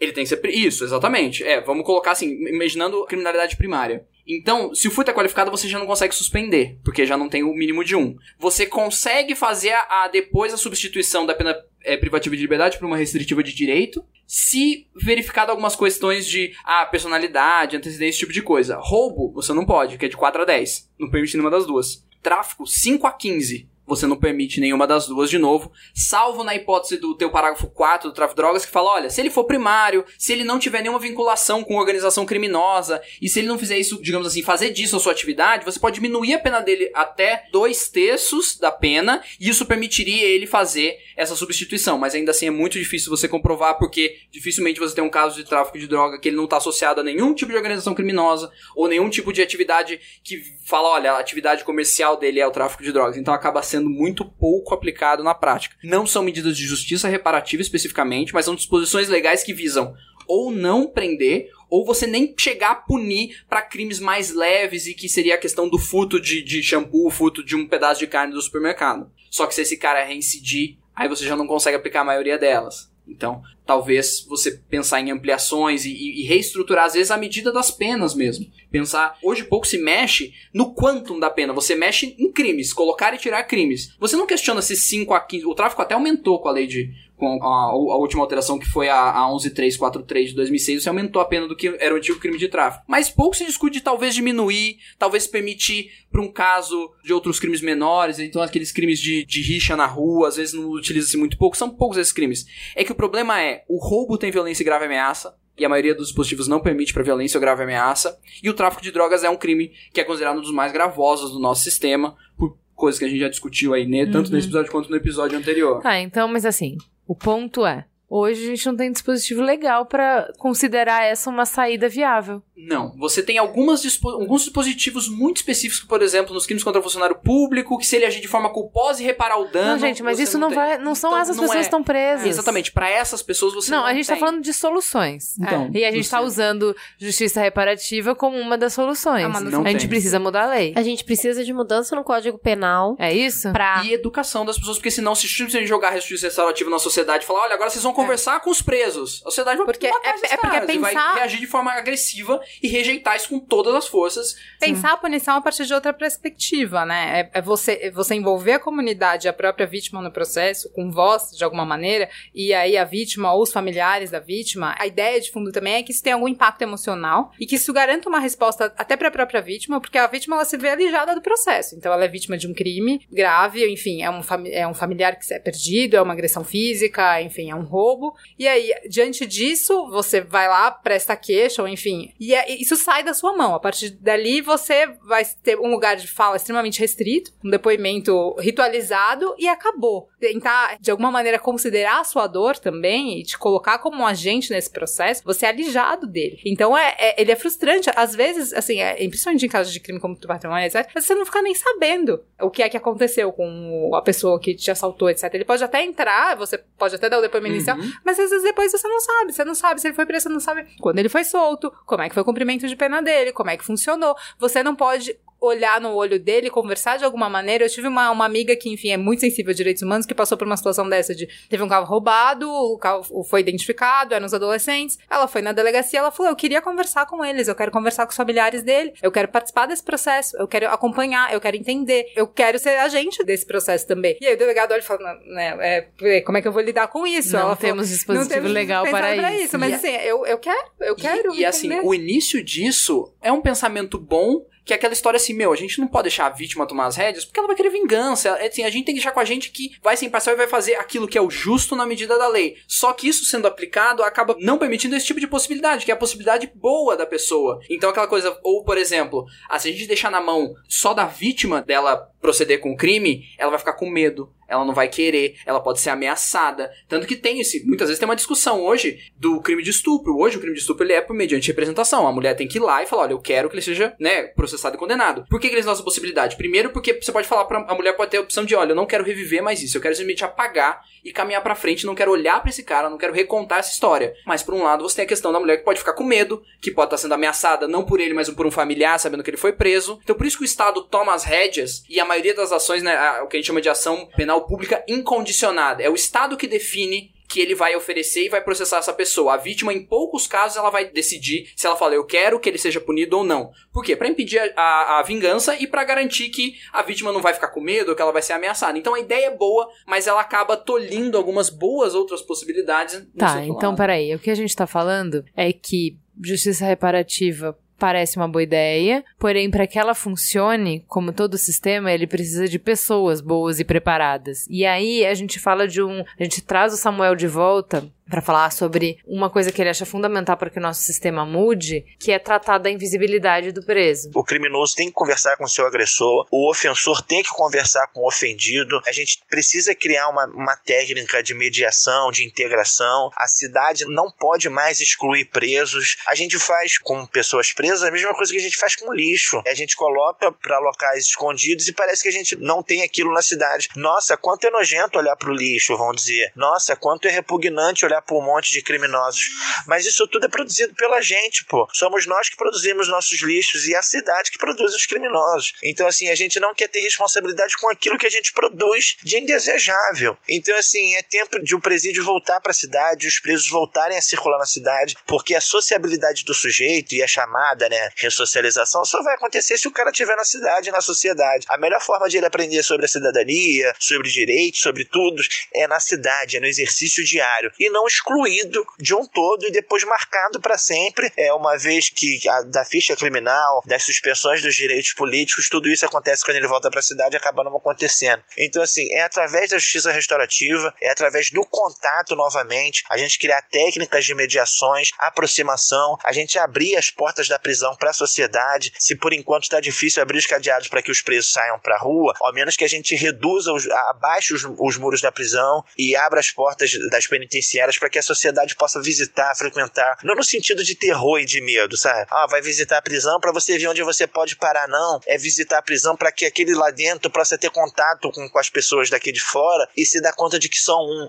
E quando sair, não tomar um choque, mas perceber que foi acolhido. Para que o preso, quando sai, ele não seja uma representação de ameaça apenas, mas que ele seja uma representação de esperança, de expectativas, de tudo. A gente tem que acabar com essa ideia de que após um crime, o cara tem que ser amarrado num poste ou ficar enclausurado para sempre numa cela. Após um crime, ele tem que ser responsabilizado pelaquilo, se redimir, não só se desculpar, mas reconhecer que errou, que agrediu a comunidade num todo e se restabelecer, fazer parte da reconstrução daquele dano dele. E assim, pô, eu preciso dar a volta por cima. Muito mais do que internalizar a culpa, é se responsabilizar pelo dano que causou. Se a gente acontece um acidente de trânsito hoje, a gente danifica o carro do outro, as leis e, e, toda a estrutura faz com que a gente reconheça aquele dano e repare aquele dano financeiramente, por que, que os danos que a gente ocasiona no, na estratificação social aí e na sociedade, a gente não possa se responsabilizar e restaurá-lo? Então, assim, é tempo de, de uma justiça mais restaurativa, de uma reintegração harmônica, de uma convivência social para além dos conflitos e através dos conflitos também, mas para que a gente possa, enquanto cidade, viver harmoniosamente, mas harmoniosamente harmoniosamente, não ausente de conflito, harmoniosamente gerenciando os conflitos, não jogando os, os conflitos para debaixo do tapete, como é o caso que se faz a partir do momento que a gente lança um preso numa penitenciária a quilômetros de distância da cidade, como se a partir daquele momento isso não pudesse mais ser lembrado,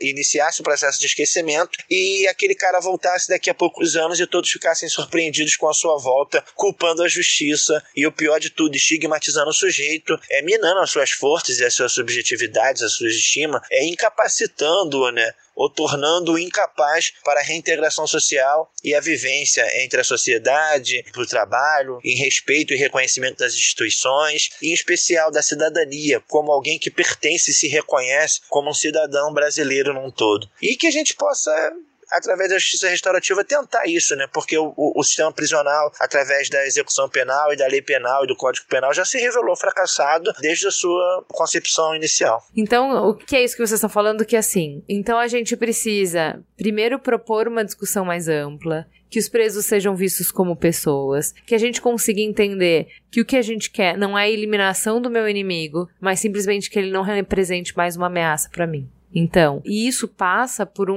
um, conhecimento até de psicologia, até de neurociência, até de uma discussão mais científica e mais aberta sobre personalidade, sobre comportamento, sobre imprevisibilidade do comportamento. Então, o que faz uma pessoa delinquir? Eu não acho, a gente, pelo rol de pessoas que a gente trouxe, que foram quem a gente conseguiu acessar. A gente tentou muitas e muitas e muitas e muitas pessoas. Mas, infelizmente, pela limitação da nossa bolha, pelo rol de pessoas que a gente trouxe, a gente tem como dado aqui que a criminalidade ela vem como resultado da sociedade, dando pouco peso para o indivíduo e muito para a sociedade. Isso não é um dado. Isso não é um dado. Isso é uma linha de pensamento. Existem outras linhas de pensamento. Linhas de pensamento que colocam mais responsabilidade no indivíduo, na escolha individual. Porque pessoas com a mesma condição têm escolhas diferentes. E dizer que colocar 80, 90% da responsabilidade do delinquir, da escolha de delinquir no Estado, na sociedade, na cultura, é desrespeitoso com todas as pessoas que tiveram as mesmas condições e não delinquiram. Então é quase como um darwinismo social. De que se você tem essas condições, então você é obrigado a isso. E isso é muito ofensivo. Isso é extremamente ofensivo. Né? Então, assim, se você veio de tal lugar, eu só posso esperar de você que você faça tal coisa, porque você é produto do seu meio. Isso também é ofensivo. Então, infelizmente, a gente não conseguiu pessoas que, que tivessem uma voz para ficar nos corrigindo. Toda vez que a gente falasse isso, falasse, mas eu não concordo, mas eu não acredito, mas não é por aí, mas também tem que ver tal coisa. Mas a gente não conseguiu, eu tô aqui colocando esse contraponto que eu acho que é importante né? Que a gente coloque, principalmente porque na, na fala do Samuel também vem bastante disso, né? Que ah, a gente é o lixo da sociedade, então a sociedade nos produz, então tem que olhar pro lixo. Mas mesmo questionando essa questão da perspectiva coletiva versus a perspectiva individual, eu acho que a gente pode se encontrar no meio do caminho, que é de entender que o que a gente está discutindo quando a gente discute sistema prisional é viver em sociedade. Então a gente vai ter as nossas diferenças, mas a gente tem que conseguir conviver sem se machucar. A gente tem que conseguir conviver sem que você invada meu espaço. A gente tem que conseguir conviver sem que você destrua os meus direitos e eu destrua os seus direitos.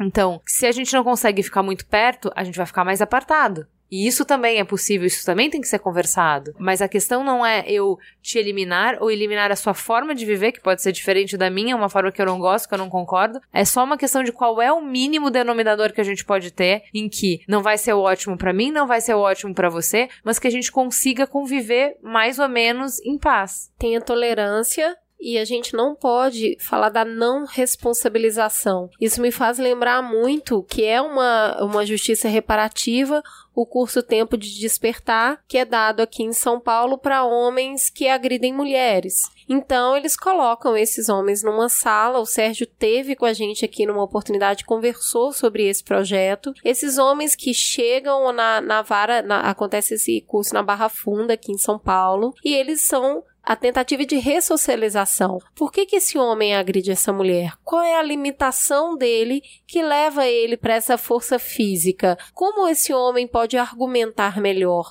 De que males sofre esse homem? E aí você tem todo um aparato social para fazer com que essa pessoa melhore o nível de autoconhecimento e é óbvio ela vai conviver melhor em sociedade. Então, isso é uma coisa muito importante que a Juliana tocou, porque o indivíduo ele é responsável pelas ações dele. E uma justiça é, reparativa e uma pena, ela não precisa desumanizar essa pessoa, mas essa pessoa tem que pagar o preço por ter saído fora das normas sociais. Então, assim, não é. é quando a gente fala de direito humano, eu entendo muito como a não desumanização da pessoa que cometeu um crime. Ela continua também, sendo humana. E não cristalizar o comportamento e a personalidade e a, o futuro e, e tudo que a pessoa é num ato, numa escolha, num momento. Porque nós somos seres mutantes, a gente muda, a gente é capaz de evoluir e não só de evoluir, a gente não, a gente faz coisas conflitantes o tempo inteiro. A gente tem comportamento conflitante o tempo inteiro. Então, uma pessoa que praticou um ato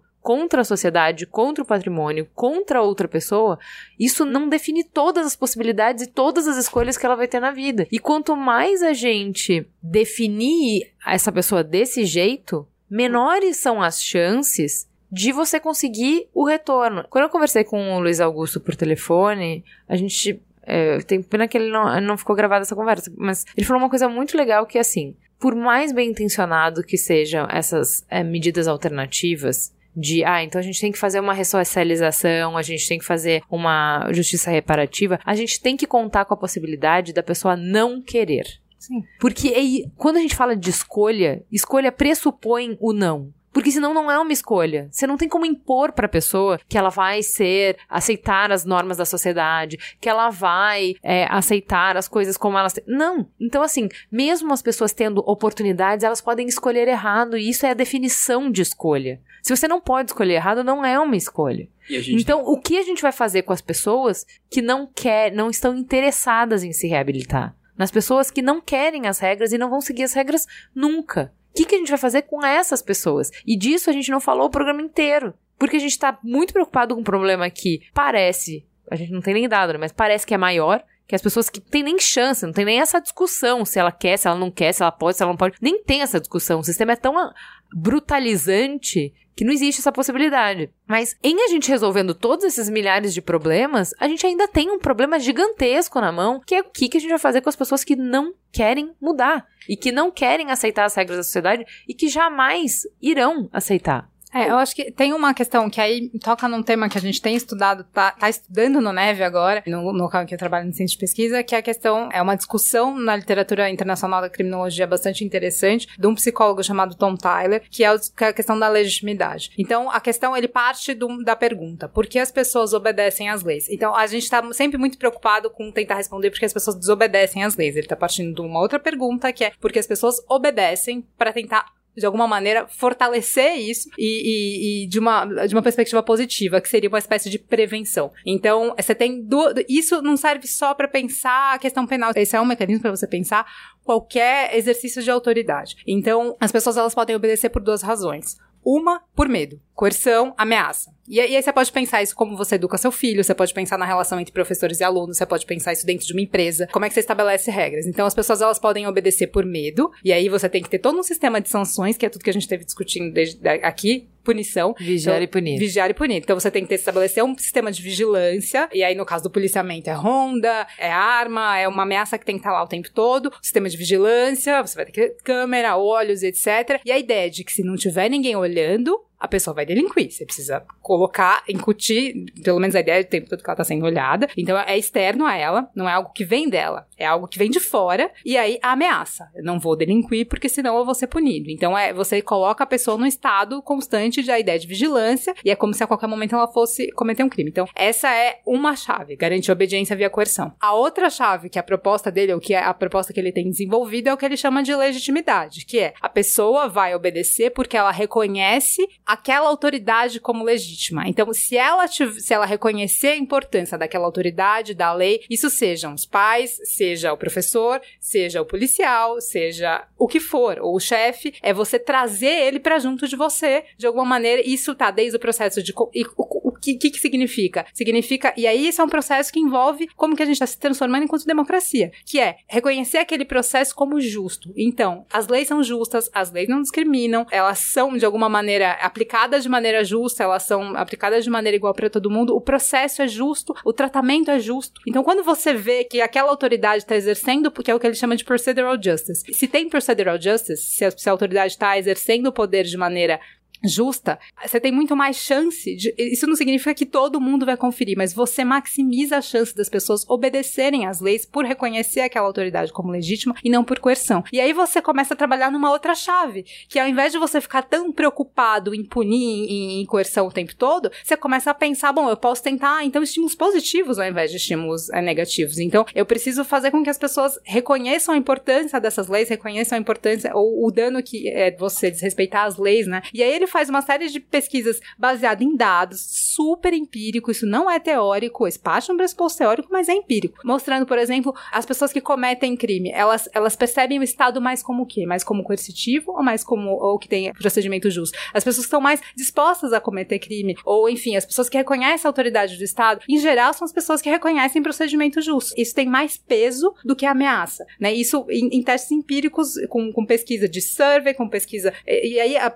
a, partir da teoria do Tyler, você tem pesquisa no mundo inteiro, desde isso, é, educação, pais e filhos, dentro de escola, dentro de empresa, dentro de. Por esse método, você reforçar a, a obediência por outras formas que não a coerção, não significa que você vai deixar de existir, deixar de existir a coerção, mas você pode minimizar ela. Porque você não precisa ficar ameaçando o tempo todo, né? Então, como é que, sei lá, na sua casa com seu filho, você pode tentar fazer com que ele respeite as regras pela ameaça, ou ele introjetar as regras e ele reproduzir aquilo por, por reconhecer a importância e a necessidade. Então ele adere ao sistema. E isso aqui ele introjeta como uma parte de, não só de uma moralidade pessoal dele, mas ele reconhece a importância daquilo e ele começa a reproduzir aquilo como parte de um sistema. Então é uma outra forma de você pensar o funcionamento de, da sociedade. E ainda, mas ainda assim, né, no final a gente ainda vai ter o caso que a Ju falou, vai, que é vai, do cara é. que não aceita. Ao final de tudo, você faz tudo, Sim. entrega tudo para ele, ele vai falar, ok, não quero, não, vou, obrigada. vou ir contra isso que você tá me dizendo. E a gente não tem solução para isso. A é, porque não... eu quero mais, menos esforço, ah, o playboy que delinque, entendeu? Ele é tem todas as oportunidades, mas ele não quer. Não, é, não tá assim, é, aí não vai. Esse tipo o crime de colarinho branco. O crime de colarinho branco, ele não é uma pessoa que não tem oportunidade e ela Sim. se não. Ele olhou e falou, bom, eu posso ganhar muito mais do que Exato. eu ganho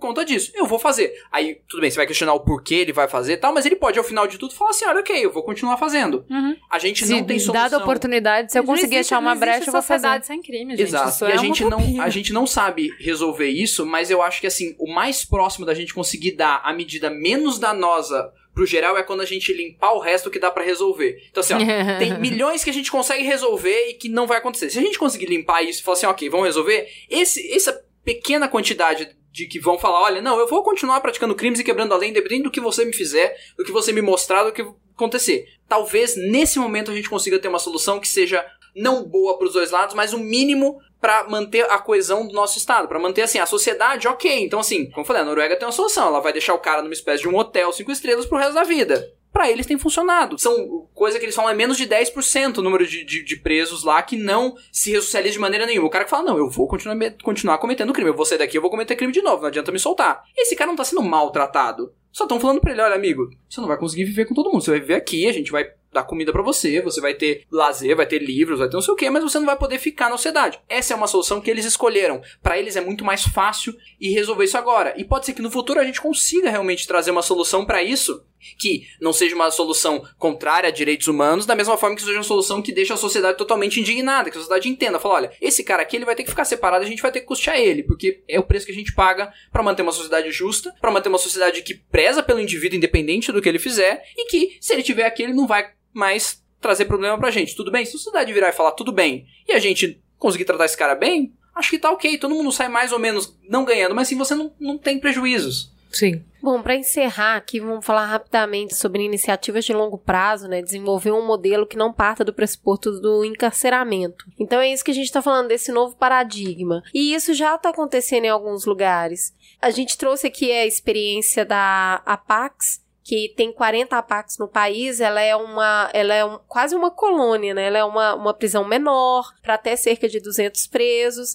Eles mesmos trabalham na manutenção, na disciplina, no setor administrativo. Os presos, em geral, variam entre 1.800 e 2.000 reais. E na APAC o custo não é superior a mil reais, então tem menos custo de pessoal. E por ser um lugar onde as garantias mínimas de higiene e de conforto mínimo ali para uma vida, eles têm muito menos rebelião, muito menos depredação, eles têm menos custo de infraestrutura para manter esses lugares. Eu queria saber de vocês se vocês veem modelos como esse como uma maneira de aumentar pequenas cadeias ou pequenas casas de correção, vamos chamar assim, se isso pode ser uma saída, ou talvez a saída esteja em diminuir as prisões que hoje são tão grandes e aí tem tanta dificuldade de individualização da pena. Queria entender um pouquinho como vocês percebem medidas de longo prazo. Essa é uma das soluções porque, em última instância, qual que é a, a, a grande questão? É você maximiza as chances de ressocialização, né? De recuperação daquele preso em, se ele tiver em condições que são mais adequadas num cárcere que cumpra o papel que é esperado dele, né? Então, as maxi prisões, elas têm um efeito simbólico, enfim, ela tem, mas ela não consegue cumprir o papel. A gente teve uma experiência, enfim, que ainda,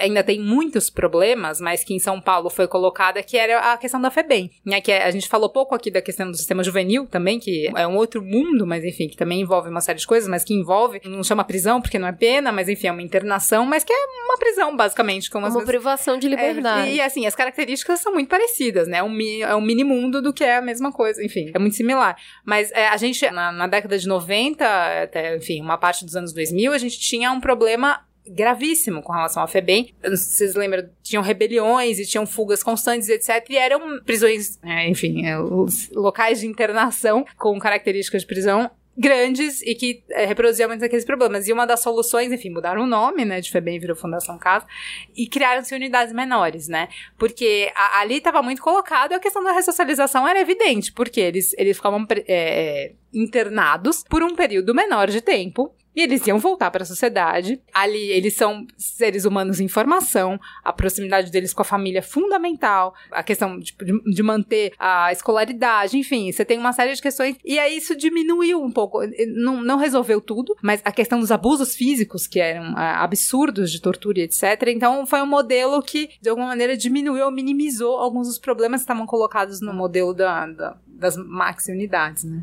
É, a APAC ela tem uma coisa interessante, que é uma coisa que hoje todo mundo, digamos assim, apedreja, mas acho que, que é relevante, que é o seguinte, ela é uma entidade civil de direito privado. Ou seja, ela não é 100% pública, ela não é uma, uma ideia do, do poder público. Então, ela é uma iniciativa privada, ela não tem fins lucrativos. Acho que isso tenha, claro, uma distinção. Aí acho que se você assistiu o 13 terceira emenda, você sabe a diferença entre com e sem fins lucrativos para efeitos criminais mas a APAC é, uma, é, uma, é uma, uma prova que o setor privado, nesse sentido, ele não é 100% mal, se você for pensar. Até porque, quando a gente fala de todos esses sistemas, até você falou de, de vocês falaram de um, acho que hoje na PUC você tem o que eles chamam de GEDUC, que são estudantes de direito que vão até o presídio para né, e tem essa questão da interação com o preso. Isso é, isso é, é, de iniciativa privada, né? Não é o Estado que pede que você mande estudantes de universidade particular. Mesmo porque, infelizmente, as prisões elas são a presença de, de agentes externos hoje é praticamente vetada. Mesmo pesquisadores, a dificuldade que se tem de adentrar aquele mundo, né? Hoje quem consegue entrar malha malha é a pastoral carcerária, né? Então é com a questão do apoio religioso, mas na verdade a pastoral carcerária acaba fazendo um trabalho incrível em relação a vários outros aspectos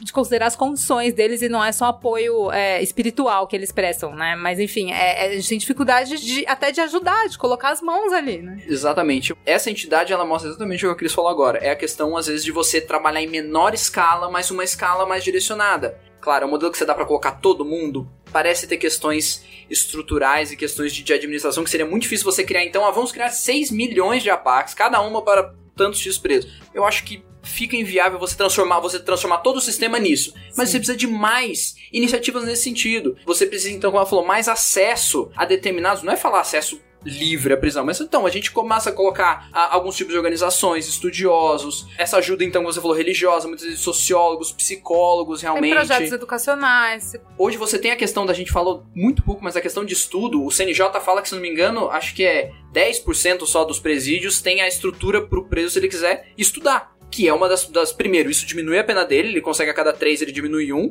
e muitas vezes é o caminho. Muitas vezes é, é assim que ele vai conseguir, às vezes, sair e continuar a ter uma vida. Só que quando você não tem nem isso, e aí você tem a... É um caminho, é perspectiva, é inspiração, é, é uma possibilidade de identidade. Então, sei lá, o que a gente fala. O cara ele não tinha identidade antes, na cadeia ele vai se identificar como criminoso e arte, esporte, cultura, conhecimento podem ser outras fontes alternativas de identidade. Quando na cadeia, basicamente, o que você tem é a religião. Sim. Ou o cara vai pro crime ou a religião. Não tem muito o que fazer. E não são mutuamente excludentes. Bom, com isso, chegamos aí à segunda parte do programa. Não tem solução fácil. Para problemas complexos.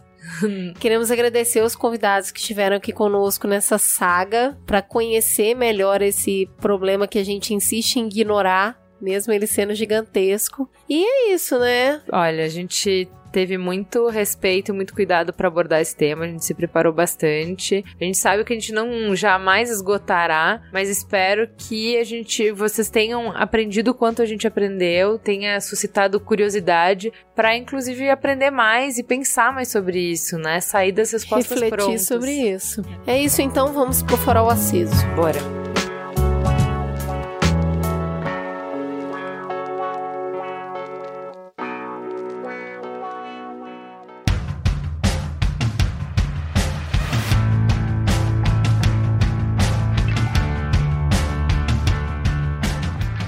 Então para o farol aceso. Começa aí, Juliana. O que, que você tem de bom para falar? Eu vou indicar dois podcasts, na verdade três podcasts, né? Eu já indiquei durante o programa o Salvo Melhor Juízo, então escutem os dois episódios deles. Eles detalham muito mais essa questão de como o PCC surgiu, de, da questão de identidade, de preso, de, de bandido. Falam bastante sobre é, possibilidades do sistema, de por que, que existe como existe, quais são as possibilidades de mudar.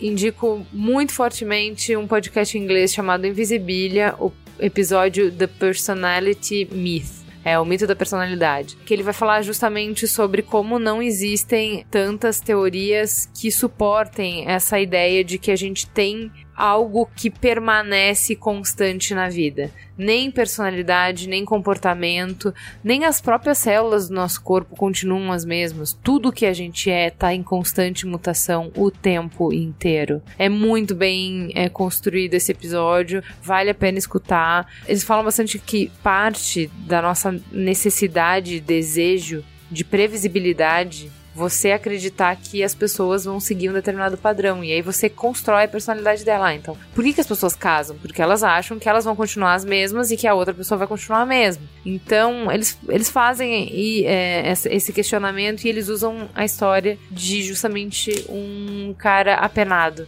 para contar essa história. Então, assim, é um cara que cometeu um crime hediondo, e que é uma pessoa adorável e qual é o conflito que isso causa em quem conhece ele de que como pode uma pessoa que é adorável ter cometido um crime hediondo, tá? O outro episódio é do Hidden Brain, chama Broken Windows, que vai falar sobre essa- justamente essa teoria do Broken Windows, que é aquela de que, ah, se tiver alguma coisa, eh, você tem que ter tolerância zero pro crime, porque crimes pequenos, como vender um cigarrinho de maconha, se você pegar esse cara que tá pichando ou vendendo cigarro de maconha, você previne crimes muito maiores. Então, o criador dessa teoria vai mostrar que isso não é verdade, que não foi isso que ele disse e que isso é uma má compreensão da teoria dele. Vale muito a pena. E que vira política pública. É, exata. Não, mas ele fala sobre isso, de como foi sequestrada a teoria dele, e de repente apareceu um monte de gente falando que ele disse coisas que ele não falou, e tomando decisões contrárias às coisas do que a, a pesquisa científica realmente falava. É sério, é bem interessante, vale a pena. Ariadne? Eu vou indicar um seriado chamado Rectify. R-E-C-T-I-F-Y. É um seriado americano, enfim, ele, ele não é muito famoso, mas eu acho ele muito interessante porque ele trata sobre, acho que é a questão do impacto da prisão. Ele tá falando de um contexto diferente, é um contexto americano, e sobre um, um, um homem que ficou 19 anos no corredor da morte. Ele foi preso com, é, enfim, não é uma história real, é uma ficção, mas é, ele teria sido preso com 18 anos, acusado de matar e estuprar a namorada, e ele fica por enfim, basicamente toda a vida adulta dele no corredor da morte, e aí, por uma evidência de DNA, o julgamento é anulado, e ele ah, volta para a sociedade. E aí a grande questão é um seriado é até meio devagar, ele é muito delicado, porque é a questão dessa reinserção e do impacto que a prisão tem. né? O que significa você tirar alguém da, da vida cotidiana e depois tentar colocar ela de volta ali, né? Enfim, ele não se desenvolve emocionalmente da mesma maneira, ele, ele perde completamente os laços com a família, né? Assim, a família lutou muito pela liberdade dele, etc., mas é muito difícil. Você são estranhos, né? Depois de muito tempo apartados. E até as próprias questões físicas mesmo, de dificuldade de se relacionar, dos espaços, assim, é, nos mínimos detalhes o impacto disso na vida dessa pessoa e depois como é que é viver em sociedade a partir do estigma de ter sido preso e como é que a comunidade recebe ou não recebe, paira dúvida sobre, de fato, a responsabilidade dele sobre o crime. O julgamento foi anulado, mas ele não foi inocentado. Então, assim, é- é- tem muitos conflitos colocados, é, é muito, é- é- acho que é, bem interessante pra pensar o que, que significa prender alguém e a- o impacto disso, a seriedade que é prender alguém. Lucas? Então, vou fazer duas indicações. Eu tinha pensado em uma, lembrei uma outra agora de última hora. A primeira é o livro do professor Alisson Mascaro, que é Estado e Forma Política. O professor Alisson ele é conhecido por fazer algo que a gente chama de teoria crítica do direito. Então, ele vai colocar em, em xeque, e aí eu acho que calha muito com a ideia do Mamilos, que é, é colocar muito você para pensar sobre até onde realmente o direito é aquilo que a gente entende que ele é. Será que ele não tá aqui só para fazer uma manutenção e delimitar uma estrutura política que, que pessoas interessadas não querem que seja alterada? Será que a gente consegue realmente fazer mudanças grandes por meio da lei ou será que ela é engessada propositalmente pra gente não conseguir fazer certas mudanças? E isso tá associado com a forma política, com a nossa forma econômica, com a forma como a gente entende a necessidade, uh, muitas vezes, de lucro da, do, do, capitalismo, das pessoas. Então eu acho que ele é, ele é um livro fininho, mas ele é um livro, assim, que ele tem muito conteúdo. Eu acho que é um livro ótimo, principalmente para essa questão de você se perguntar. Pode ser que no final você saia pior e fala: Meu, eu não queria ter, não queria pensar. eu não queria ter questionado isso. Para mim tava ótimo como eu tava antes. Então fica esse aviso anterior. O segundo, vocês já comentaram aqui mais de uma vez, mas é um episódio específico do Black Mirror, que é o do White Bear. Pô, isso é muito Black é, Mirror. Eu acho que ele é. Quando eu vi, assim, eu, eu fiquei dias eu falando também. com pessoas falando, meu, Agora vocês vou viram? voltar a pensar nisso. Não foi legal porque, esse gatilho seu. Olha aí. Olha porque só. eu acho que ele coloca uma perspectiva muito interessante sobre como a gente tem sentimentos e enxerga de uma coisa dependendo da ótica, né? Então, assim, a virada do final do episódio faz você se sentir horrível e você fala, ai, caraca, será que, que eu não tô. Qual é o né? lado certo? Exatamente. E é claro, como todo episódio de Black Mirror tem uma crítica social gigante por trás, né? É, mas esse episódio eu lembro que eu fiquei assim dias em estado quase catatônico e pensando, meu, repensando tudo do ponto de vista do direito, do ponto de vista de punitivismo, do ponto de vista de, de Estado, de pena, de crime. É, então fica a indicação desse episódio. E de indivíduo, né? De indivíduo, exatamente. Assim, tudo eu acho que vale a pena vocês assistirem, mas pra temática de hoje, acho que esse episódio ele, ele é muito forte nesse sentido. Cris?